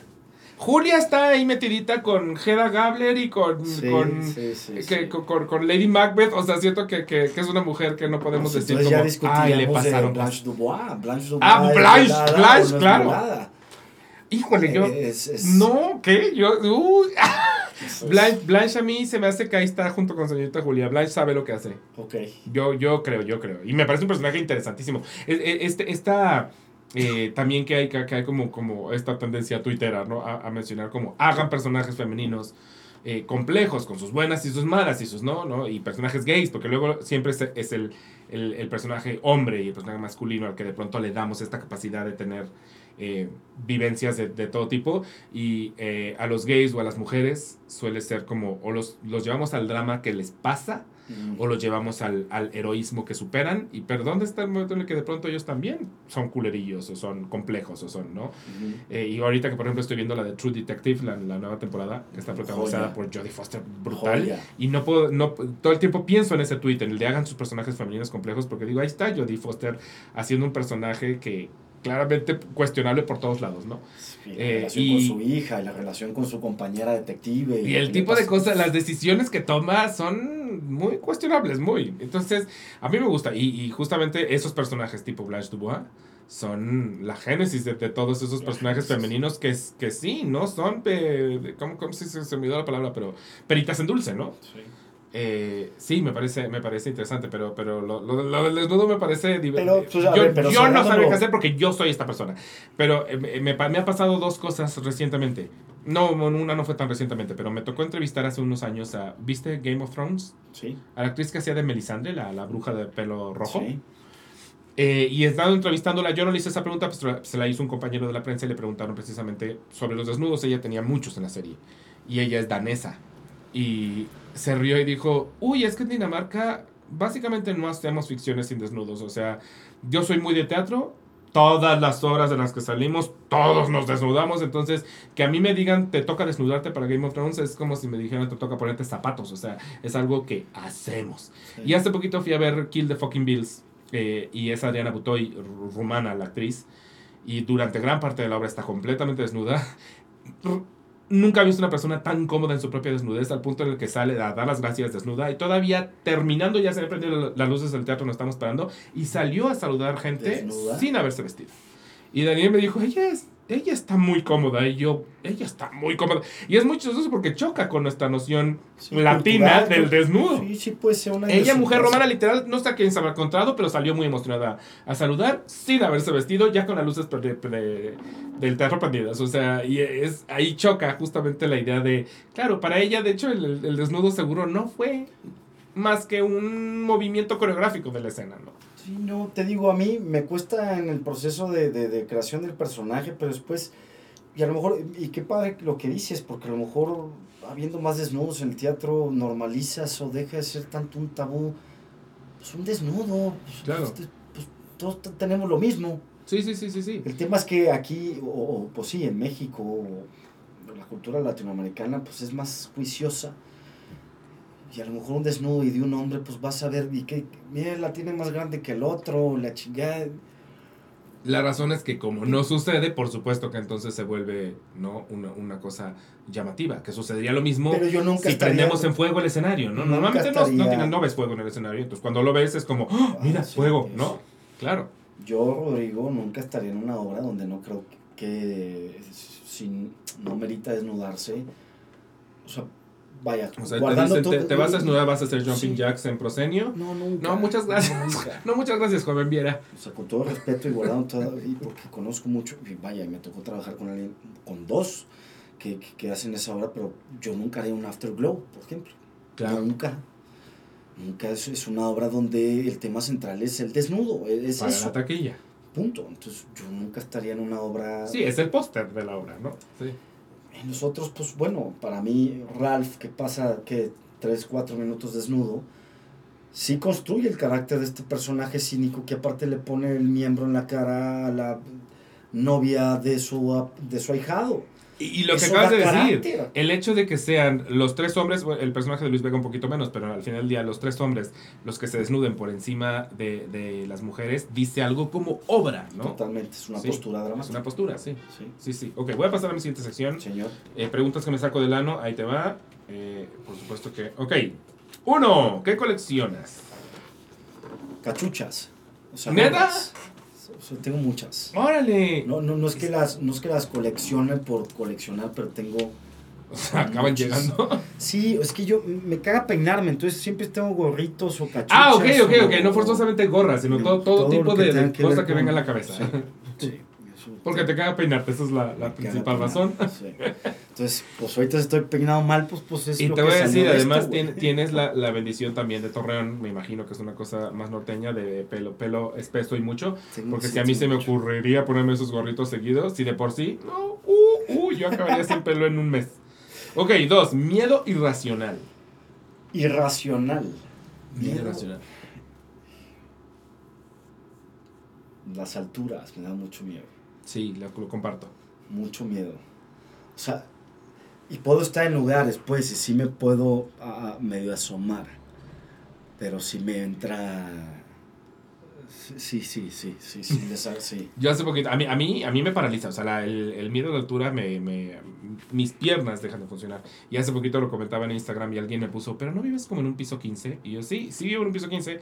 Y la cosa es, mi departamento tenía ventanas en la sala de techo a piso que dan como hacia el interior del edificio, que además como es un túnel, se ve como, o sea, es una cosa que provoca además una sensación como que, que te traga. Tuve vivo- que mandar a poner chingaderas en las eh, translúcidas en las ventanas para no ver, porque no me podía acercar a cierto punto en mi propia casa. Yo tenía que pintar una línea porque decía de aquí para allá yo ya no me puedo acercar. Entonces tuve que mandar a poner cositas. Me pasa igual, yo también vivo en un piso pi- 15 y, y me da mucho terror acercarme al balcón. Más, lo peor que me pasó en teatro es escena de Calle Amor donde hacen subirme a mí ya de militar o de, de Francisco Torres y mira a la escalera a comer una manzana. ¿Por qué me acuerdo de eso? Sube a la, mientras está pasando la escena de... Ay, güey. Sub, escalera y subo, eh, de eso sí tengo que tener foto, güey. Eh, eh, me, me, me, me- daba un miedo terrible esta... Pero no subes al... al, al- No, entra, entra a escena de Julio Castillo, una de las escaleras de, de, de- de planta técnica, de esas grandotas, Sí, sí, sí. y tengo sí. que subir, a- a- tengo que subir y tener una manzana y quedarme viendo la escena de Boisek. Ah, ok, ok, ok, o sea, te dejan allá colgado. Ah, es que a mí, por ejemplo, ver, ver, ver teatros, especialmente tipo el Julio Castillo, que es muy alto, y saber que los técnicos se trepan allá es una cosa que digo, no, en- no le entiendo, no entiendo quién puede. O sea, el día que me manden ahí, es que no lo voy a lograr. O sea, yo subiría cinco escalones y diría, bueno, Hasta aquí. cárguenme, porque no, sí, hasta aquí. Sí, sí. ok, tres, personaje en tu bucket list. Muchos, pero el que más me gustaría hacer, ojalá, bueno, uno de los que más me gustaría hacer este año lo hago, que es, es Stanley Kowalski. Y el que más Los me... hijos de puta, los, hijos de puta. el sí, que más sí. me encantaría hacer, o uno de los que más me encantaría hacer es... es eh, Tapá, tenía el nombre, de eh, La vida es sueño. ¿De Calderón la barca? Sí, eh, Segismundo. y... Segismundo, ok, Segismundo, ok, me- ok, me, ok. encantaría ese Estoy tratando de pensar en quién fue el último Stanley Kowalski que, que yo vi, porque la vi con esta niña de The X-Files. Y no me acuerdo quién era su Stanley Kowalski, caray. Fue en National Theatre. Eh, gran Stanley Kowalski. Y sé que el último que lo hizo ayer en Londres fue Paul Mescal. Y justo a mí, eh, en él sí me choca la noción, porque yo a él lo veo como un una cosita tierna y amorosa. Así, entonces pienso en, los- ya, en su ya, Stanley haber sido muy ya interesante. el mío, ¿qué te parece? El tú va a ser un culero, un cabrón. ok, cuatro. Película de miedo. Película de miedo. Es que de niño y todavía a veces tengo pesadillas, pero las de Freddy Krueger a mí me daban mucho miedo. Ok, ok, ok. Esa pesadilla en la calle 13 o no sé qué pinches calles eran. Esas era, era, era terrible en mi infancia. Sí, ese Freddy Krueger me. Tuve, tuve pesadillas. Es que, es se, metía a lugares muy eh, íntimos y que reconocemos como protectores. O sea, el hecho de que, de que a un personaje se lo trague su propia cama y luego lo expulse hacia el techo como una bólido de sangre, es como, pero mi cama es el lugar donde me protejo del Y a villano. niños. Porque luego hay muchas películas de terror que ya juegan con adolescentes o con, con, con adultos, pues. Sí, Pero sí, ahí sí, él se metía con niños y el hijo de su pinche madre, pues. Sí, sí, sí, sí, sí.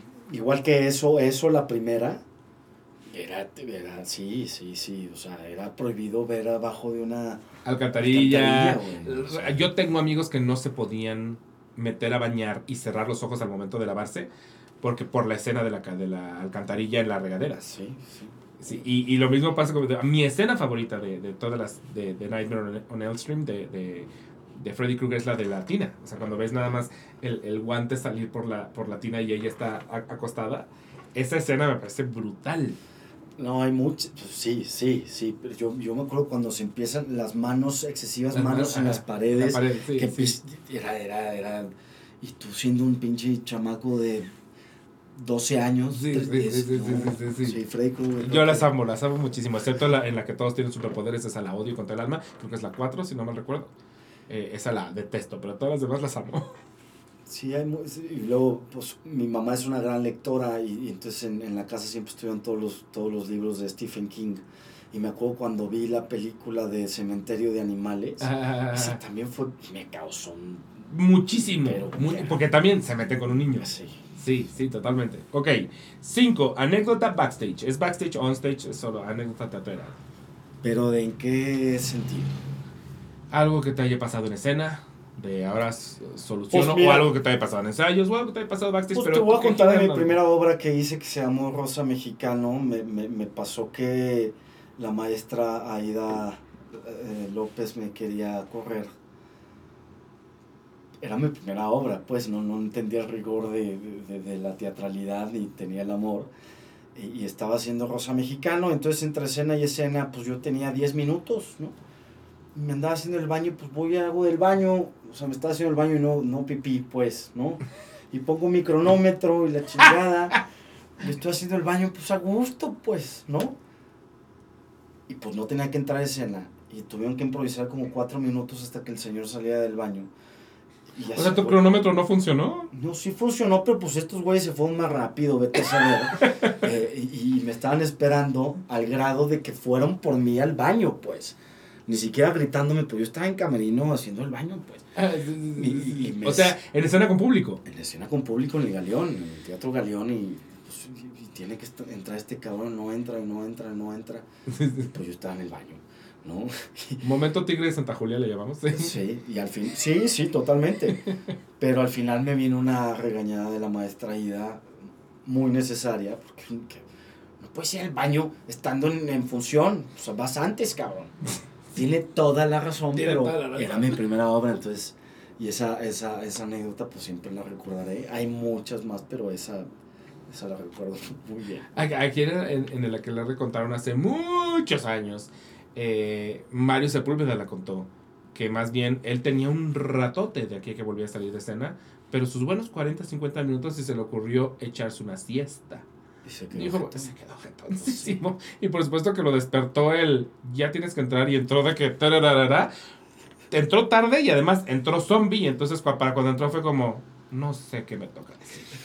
O sea, ya estoy aquí parado y qué, porque dijo, ay güey, me da tiempo de dormirme un ratito. Siempre le pregunto a Alex Morales, que ahora en éxtasis pues se tarda una hora. de ¿Qué entrar. haces? ¿Qué haces allá atrás? pinche Morales, ¿qué haces? Que pues no, güey, tengo que estar atento escuchando porque si no me pierdo, güey. Sí, no mames, yo estaría jugando todo lo posible. no, o sea, yo me hubiera ido a Doctor Pizza, me chingo una pizza, güey, sí, haciendo pilates, yo sí.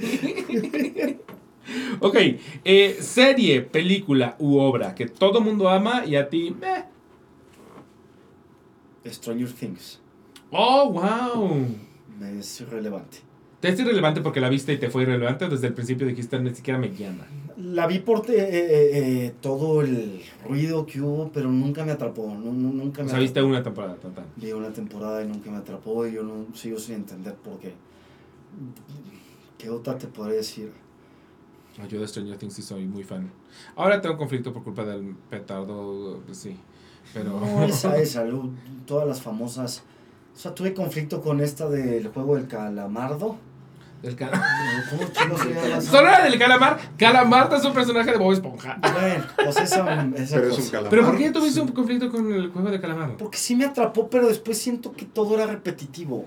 O sea, no, no, avanzaba la trama, no avanzaba el conflicto. El conflicto era el mismo, simplemente el juego era diferente. Sí, sí, y era ver quién se moría. Pero era, ok, me van a aventar esto 19 juegos hasta que queden dos, pero no pasa nada internos.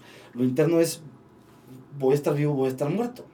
No había, salvo los conflictos que luego había internos ahí de matarse entre ellos y no me generó mucho movimiento en cuestión de estructura dramática o A mí fíjate que esta me encanta, me encanta, me encanta, me enloquece y no entiendo eh, ahora resulta que va a haber un remake gringo, porque los gringos Ya lo hay, ¿no? Ya está. No, lo que hay ahorita es. Lo que existe es un reality show donde los ponen a hacer eso. Solo no los matan, pero los pueden hacer eso.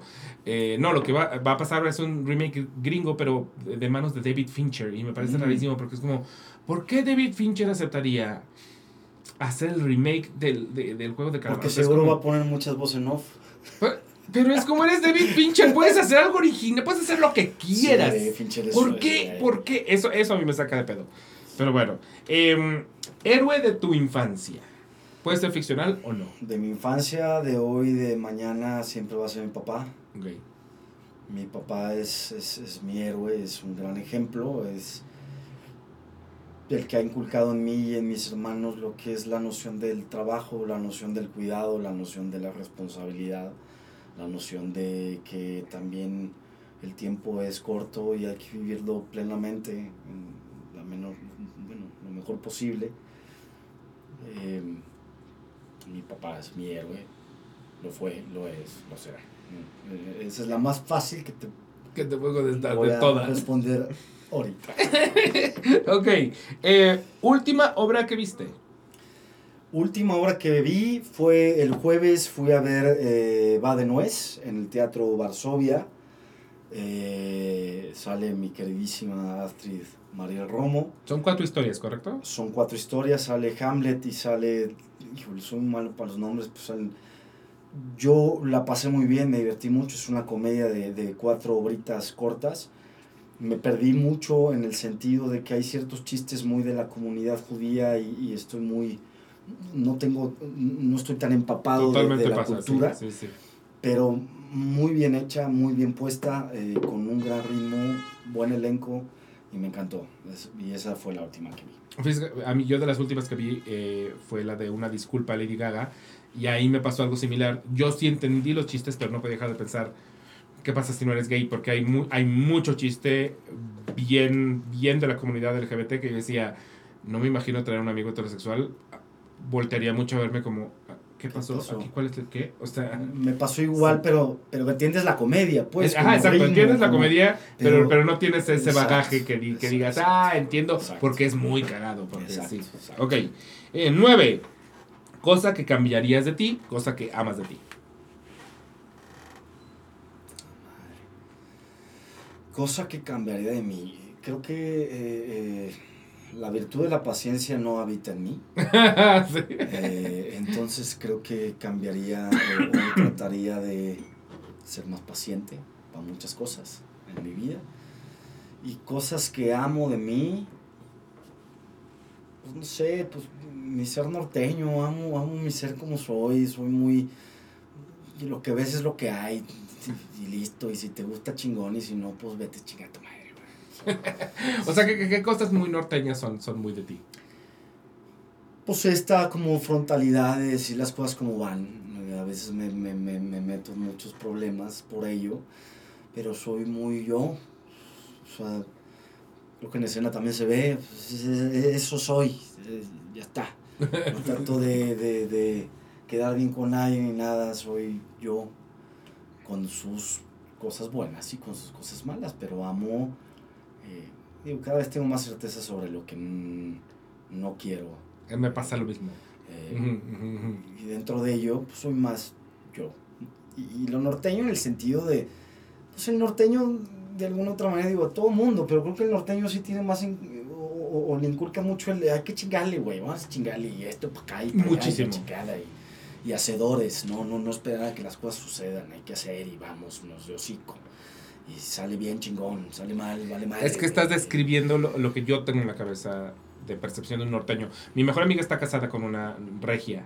Eh, y siempre mi, mejor amiga es muy, muy parecida a mí, que somos mucho más miedosos, precavidos, eh, todo lo cuestionamos antes de movernos, Y, y siempre volteamos a ver a esta mujer, se llama Natalia, y es como, es que Natalia nada más lo hace. O sea, no, nos da mucha risa que así el ejemplo perfecto de lo que para nosotros es como Natalia siendo norteña.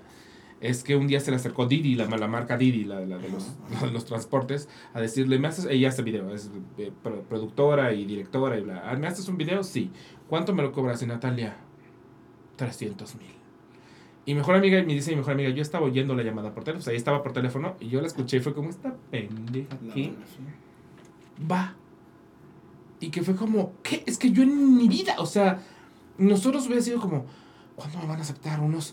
A ver, no, pero no te vayas tan caro, pero no te vayas tan barato, pero pues es que no siempre vamos a decir Y vamos a decirlo además, ¿no? Como con esta onda como de, eh, yo creo que unos 70 mil, ya sabes, como que hasta te da esta pena y va, y ella decía, el desparpajo con el que Natalia soltó 300 mil. Y lo mismo hace cuando de pronto le dicen cosas que ella no sabe hacer y que es como, como oye, ¿me puedes hacer una botella de, de vino? Y que Natalia, sí. Y, y, que Ana es como la voltea con cara de no sabes hacer botellas de vino, pendeja, ¿de qué me hablas? que Natalia cuelga, ahorita aprendo Se lo admiramos mucho y al mismo tiempo es una cosa que nos da mucha risa porque es una carencia absoluta de nuestra parte. No sé si de todo de toda la gente de este Demex, pero al menos de mi mejor amiga y yo, es una cosa de Natalia viene de otro mundo. Su capacidad de decir sí, su capacidad de aventarse, su capacidad de soltar sin pena lo que quiere cobrar. O sea, esas cosas no las entendemos. No, hay que hacer. Mi primera novela se llamó Verano de Amor en Televisa. Y el personaje, y lo primero que me preguntan es un, ¿sabes andar en motocicleta? Sí. Por supuesto, en mi vida me había subido una pinche motocicleta, güey. Dije, ¿qué tan complicado puede ser treparte una pinche motocicleta? Es una bici con motor, ¿no? Y ahí vas a la pinche motocicleta, pero no es una scooter, pues, es una motocross. Es una pinche moto, ¿eh? ¿No? Bueno, a las dos semanas me habían corrido porque me di en la madre cinco veces, pero yo ahí estaba de necio que no me subí la pinche moto. Y por supuesto que en algún momento dijeron que no, que sí sabías andar en motocicleta. Pues sí, pero no de estas, y ya te saques, digo, pues también andaba en caballo, güey, pero pues es lo mismo. es un caballo con ruedas, déjame no pensé que iba a ser tan complicado, güey. Eso es norteño, eso es súper norteño. Eso es norteño. Ok, la última, ¿qué no comes? No como, híjole, muchas cosas, pero esto, aquí sí, frijoles no como. Wow, eso no es nada norteño. no es nada norteño, pero desde muy niño, y, es por un, como un trauma, a lo mejor ya de adulto tengo que volver a, empezar a enfrentarlo, pero recuerdo mucho, no sé, teniendo unos siete años, vomitar mucho por haber comido frijoles, y desde ahí tengo como un rechazo absoluto a, los frijoles. Ese soy yo con los pistaches. Pero al grado, al grado de que vas a desayunar y por lo general pues una guarnición dada. Sí, sí, sí, sí, está en tu plato. Y si veo algo así en el plato, mando a retirar todo el plato, o sea, no, no puedo de, no, ahorita le cambio de plato, no, no, no, no. O sea, ya no quiero, gracias. No quiero otra cosa, eh, o sea, me genera mucho, mucho tema. Eso yo lo puedo entender porque me pasó con los pistaches, justo así de. Me atiborré de pistaches en el momento de mi juventud. Vale madres. Y ahora no los puedo ni ver, ni oler, ni nada hasta el día de hoy.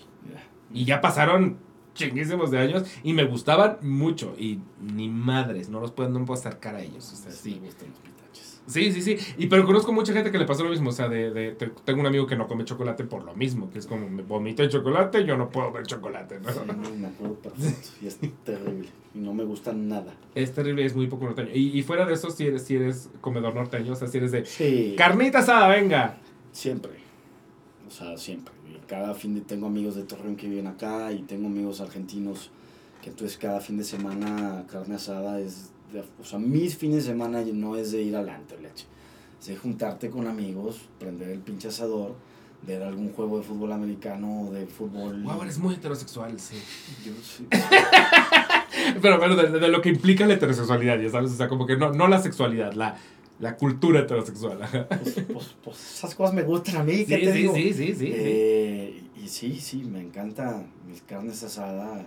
Ahora, según yo, la, la, la carne asada como nosotros la percibimos, sí es distinta al asado de Argentina, ¿no? Sí, eh, se las dan más de mamones los argentinos. Entonces, creo que se hace mejor carne asada acá, pero los pinches argentinos ni un pinche chile te dejan meter a la parrilla, güey. Entonces, Exacto, sí, sí, sí. uno no sí. consigue una carne asada sin hacer un volcán, pues, o sea, vaya, una quesadilla, una tostada con queso y ponerle carne. Y los putos argentinos que cambian hasta la brasa. Esto es mamón, güey. ¿Cómo se va a hacer la pinche carne, güey? ¿Sí, sí, explico? Son más mamones. Sí creo que cambia, sobre todo en las, eh, pun- digamos, las entradas. Es bien diferente chingarte un choripán a echarte unas costillitas delgadas o unas Claro. cebollitas o unas quesadillas o un choripán o unas mollejas que hacen los argentinos o eh, esta- bueno ahorita me acaba de encantar porque lo conocí apenas el año pasado el matambre que es muy argentino No pues, tengo idea. pues un pinche lugar del cerdo Eh, no sé qué sea no sé si sea como la rachera o el diafragma no sé delicioso. Pero le hace falta una puta salsa ¿sabes? y, y los argentinos no te dejan eso güey. Entonces, Sí, no, no, sí no, hay no, el sabor de la carne puro, sí. pero es la, es la, es la misma cosa. Yo no sé si, si se haga en la normalidad, pero, pero mi papá, que tampoco es de hacer muchísimo de hacer carnes, pero cuando lo llegaba a hacer, tengo muy presente que embarraba todo con una cebolla, así, le pasaba Eso con es para limpiar la grasa. Es que el asador nunca se puede limpiar con jabón. Ah, ok, Entonces, ok. Prendes la brasa y la brasa, el, el- la grasa, la brasa, la grasa que guarda el asador, pues empieza a derretir. Entonces agarras una cebolla para limpiar un poco esa grasa o exceso de grasa y volver a poner un- una nueva carne. Entonces mi papá sí le sabe, es bueno, Por es bueno saber que mi papá sí, le sabe. Por, Yo soy el que de plano, yo no si sabía hacía aprender eso, si, sabe- si hacía eso es que es- conoce a norte. Y es que además, no sé qué tanto, no sé qué tanto se considera, no, más bien no creo que sea norteño, pero igual y sí, pero mi papá es de Aguascalientes. Pues sí, ya está Entonces más ya, para allá, ya está un poquito más para allá, exacto. Sí. Entonces, sí. yo, de- yo soy el que de plano no sé, pero yo no sé prender un cerillo, pues, o sea, yo no sabía qué hacer.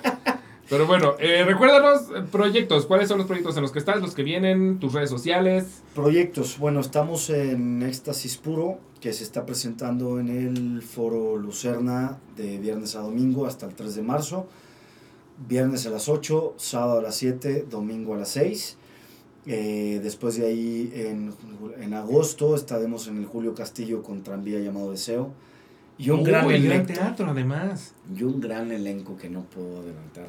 Pero ya, veré- ya veremos, ya veremos. Ahorita te digo fuera de cámaras. Ok, ok, ok. Fue un gran elenco eh, y eso estará agosto y septiembre.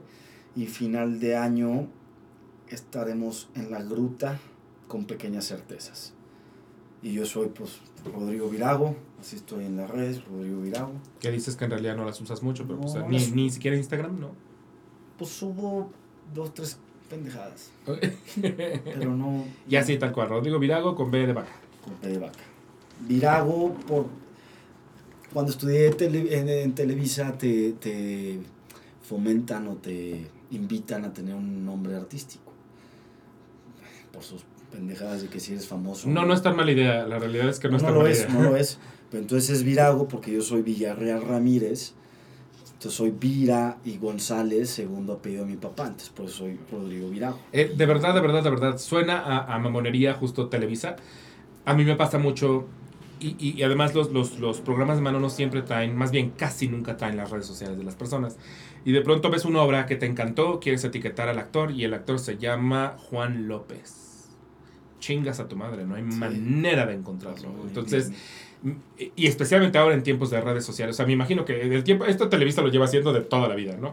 Eh, pero en tiempos de redes sociales, el no tener la manera de encontrarte te vuelve imposible de promocionar. Estoy de acuerdo. Entonces, no es tan, de hecho, es bastante inteligente eso. Eso o literal haberte apañado tu nombre en tus redes sociales y ser Juan López el primero que sale, pero eso nunca pasa. No, Entonces, eh, sí, suena mamonería, yo creo que es muy inteligente. Eso o que los pinches programas de mano empiecen a ponerle sus redes a todo mundo para que tú puedas escribirles, etiquetarlos. A mí me parece lo más... No, no, no. La cercanía con los actores, con los creativos, tendría que ser mucho más eh, factible. Y para bueno, todos. y aprovechando a, a- a- a la gente que sigue tu canal, que es mucha, quien vea este podcast y quiera ver Éxtasis, eh, mándenme un mensaje o que te mande mensaje a ti y, para dar descuentos o, o- o ah, sí, algunos descuentos o cortesías, eh, por, por favor, Con confianza, con con confianza. confianza.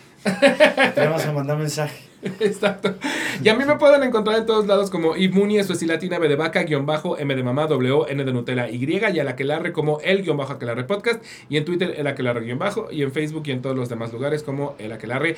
Muchas gracias por estar aquí, muchas gracias por iniciar esta bonita temporada con nosotros. Eh, no se les olvide, ya se los dije al principio, se los recuerdo ahora, suscríbanse al canal, pónganle suscribir y luego la campanita para que les recuerde cuando tenemos nuevo episodio. Y si nos están escuchando no viendo, es decir, si están en Spotify, en Apple Music, en, Amazon Music, en iHeartRadio, eh, este es el bonito momento también en el que se suscriben y me pueden mandar un bonito comentario, un, dejar una reseña, nos ayuda a crecer como familia. Y si conocen a alguien al que le gusta el teatro y no sabe qué es la que la red de entrada, ¿qué? Y en segunda van y le dicen, joven, joven, señorita, eh, necesitas escuchar este podcast o necesitas ver esta página porque tenemos nuestra bonita página y necesitas enterarte de, de los descuentos que luego los invitados ofrecen. Entonces, quédate aquí, suscríbete, checa todas las demás entrevistas que tenemos aquí, probablemente están saliendo al lado y si no, solo métete y búscalas. Y muchas gracias por estar, muchas gracias por estar. Gracias, Iván. Qué bonito regreso al do- 2024. Nos, nos tardamos un poquito, la verdad es que nos tardamos un poquito, es culpa de Manu. Di hola, Ujú. Manu. Hola. Muy mal, mano, muy mal tú, cabrón. Ahorita lo veo. Han pasado muchas cosas, oigan. Oigan, y las cosas que vienen de verdad, pu- punto y aparte, punto y aparte, porque eh, sí manténganse eh, pegados a las redes de la que la red, justo le estaba platicando a Manu que se están cerrando muchas cosas, porque estamos evolucionando a una nueva fase de, de la que la red que ustedes saben que tiene que ver con producción, y vienen un chingo de cosas, vienen cositas, vienen un chingo de cosas. De verdad, manténganse pegados a nuestras redes porque les vamos a anunciar cosas que, miren, se les va a caer el bodeno, ¿ok? Entonces, les amo, gracias por estar aquí, gracias por estar gracias, aquí. Gracias, Iván, gracias, Manu, gracias a la Aquelarre y nos vemos en el teatro. Nos vemos en el teatro, nos vemos en el teatro.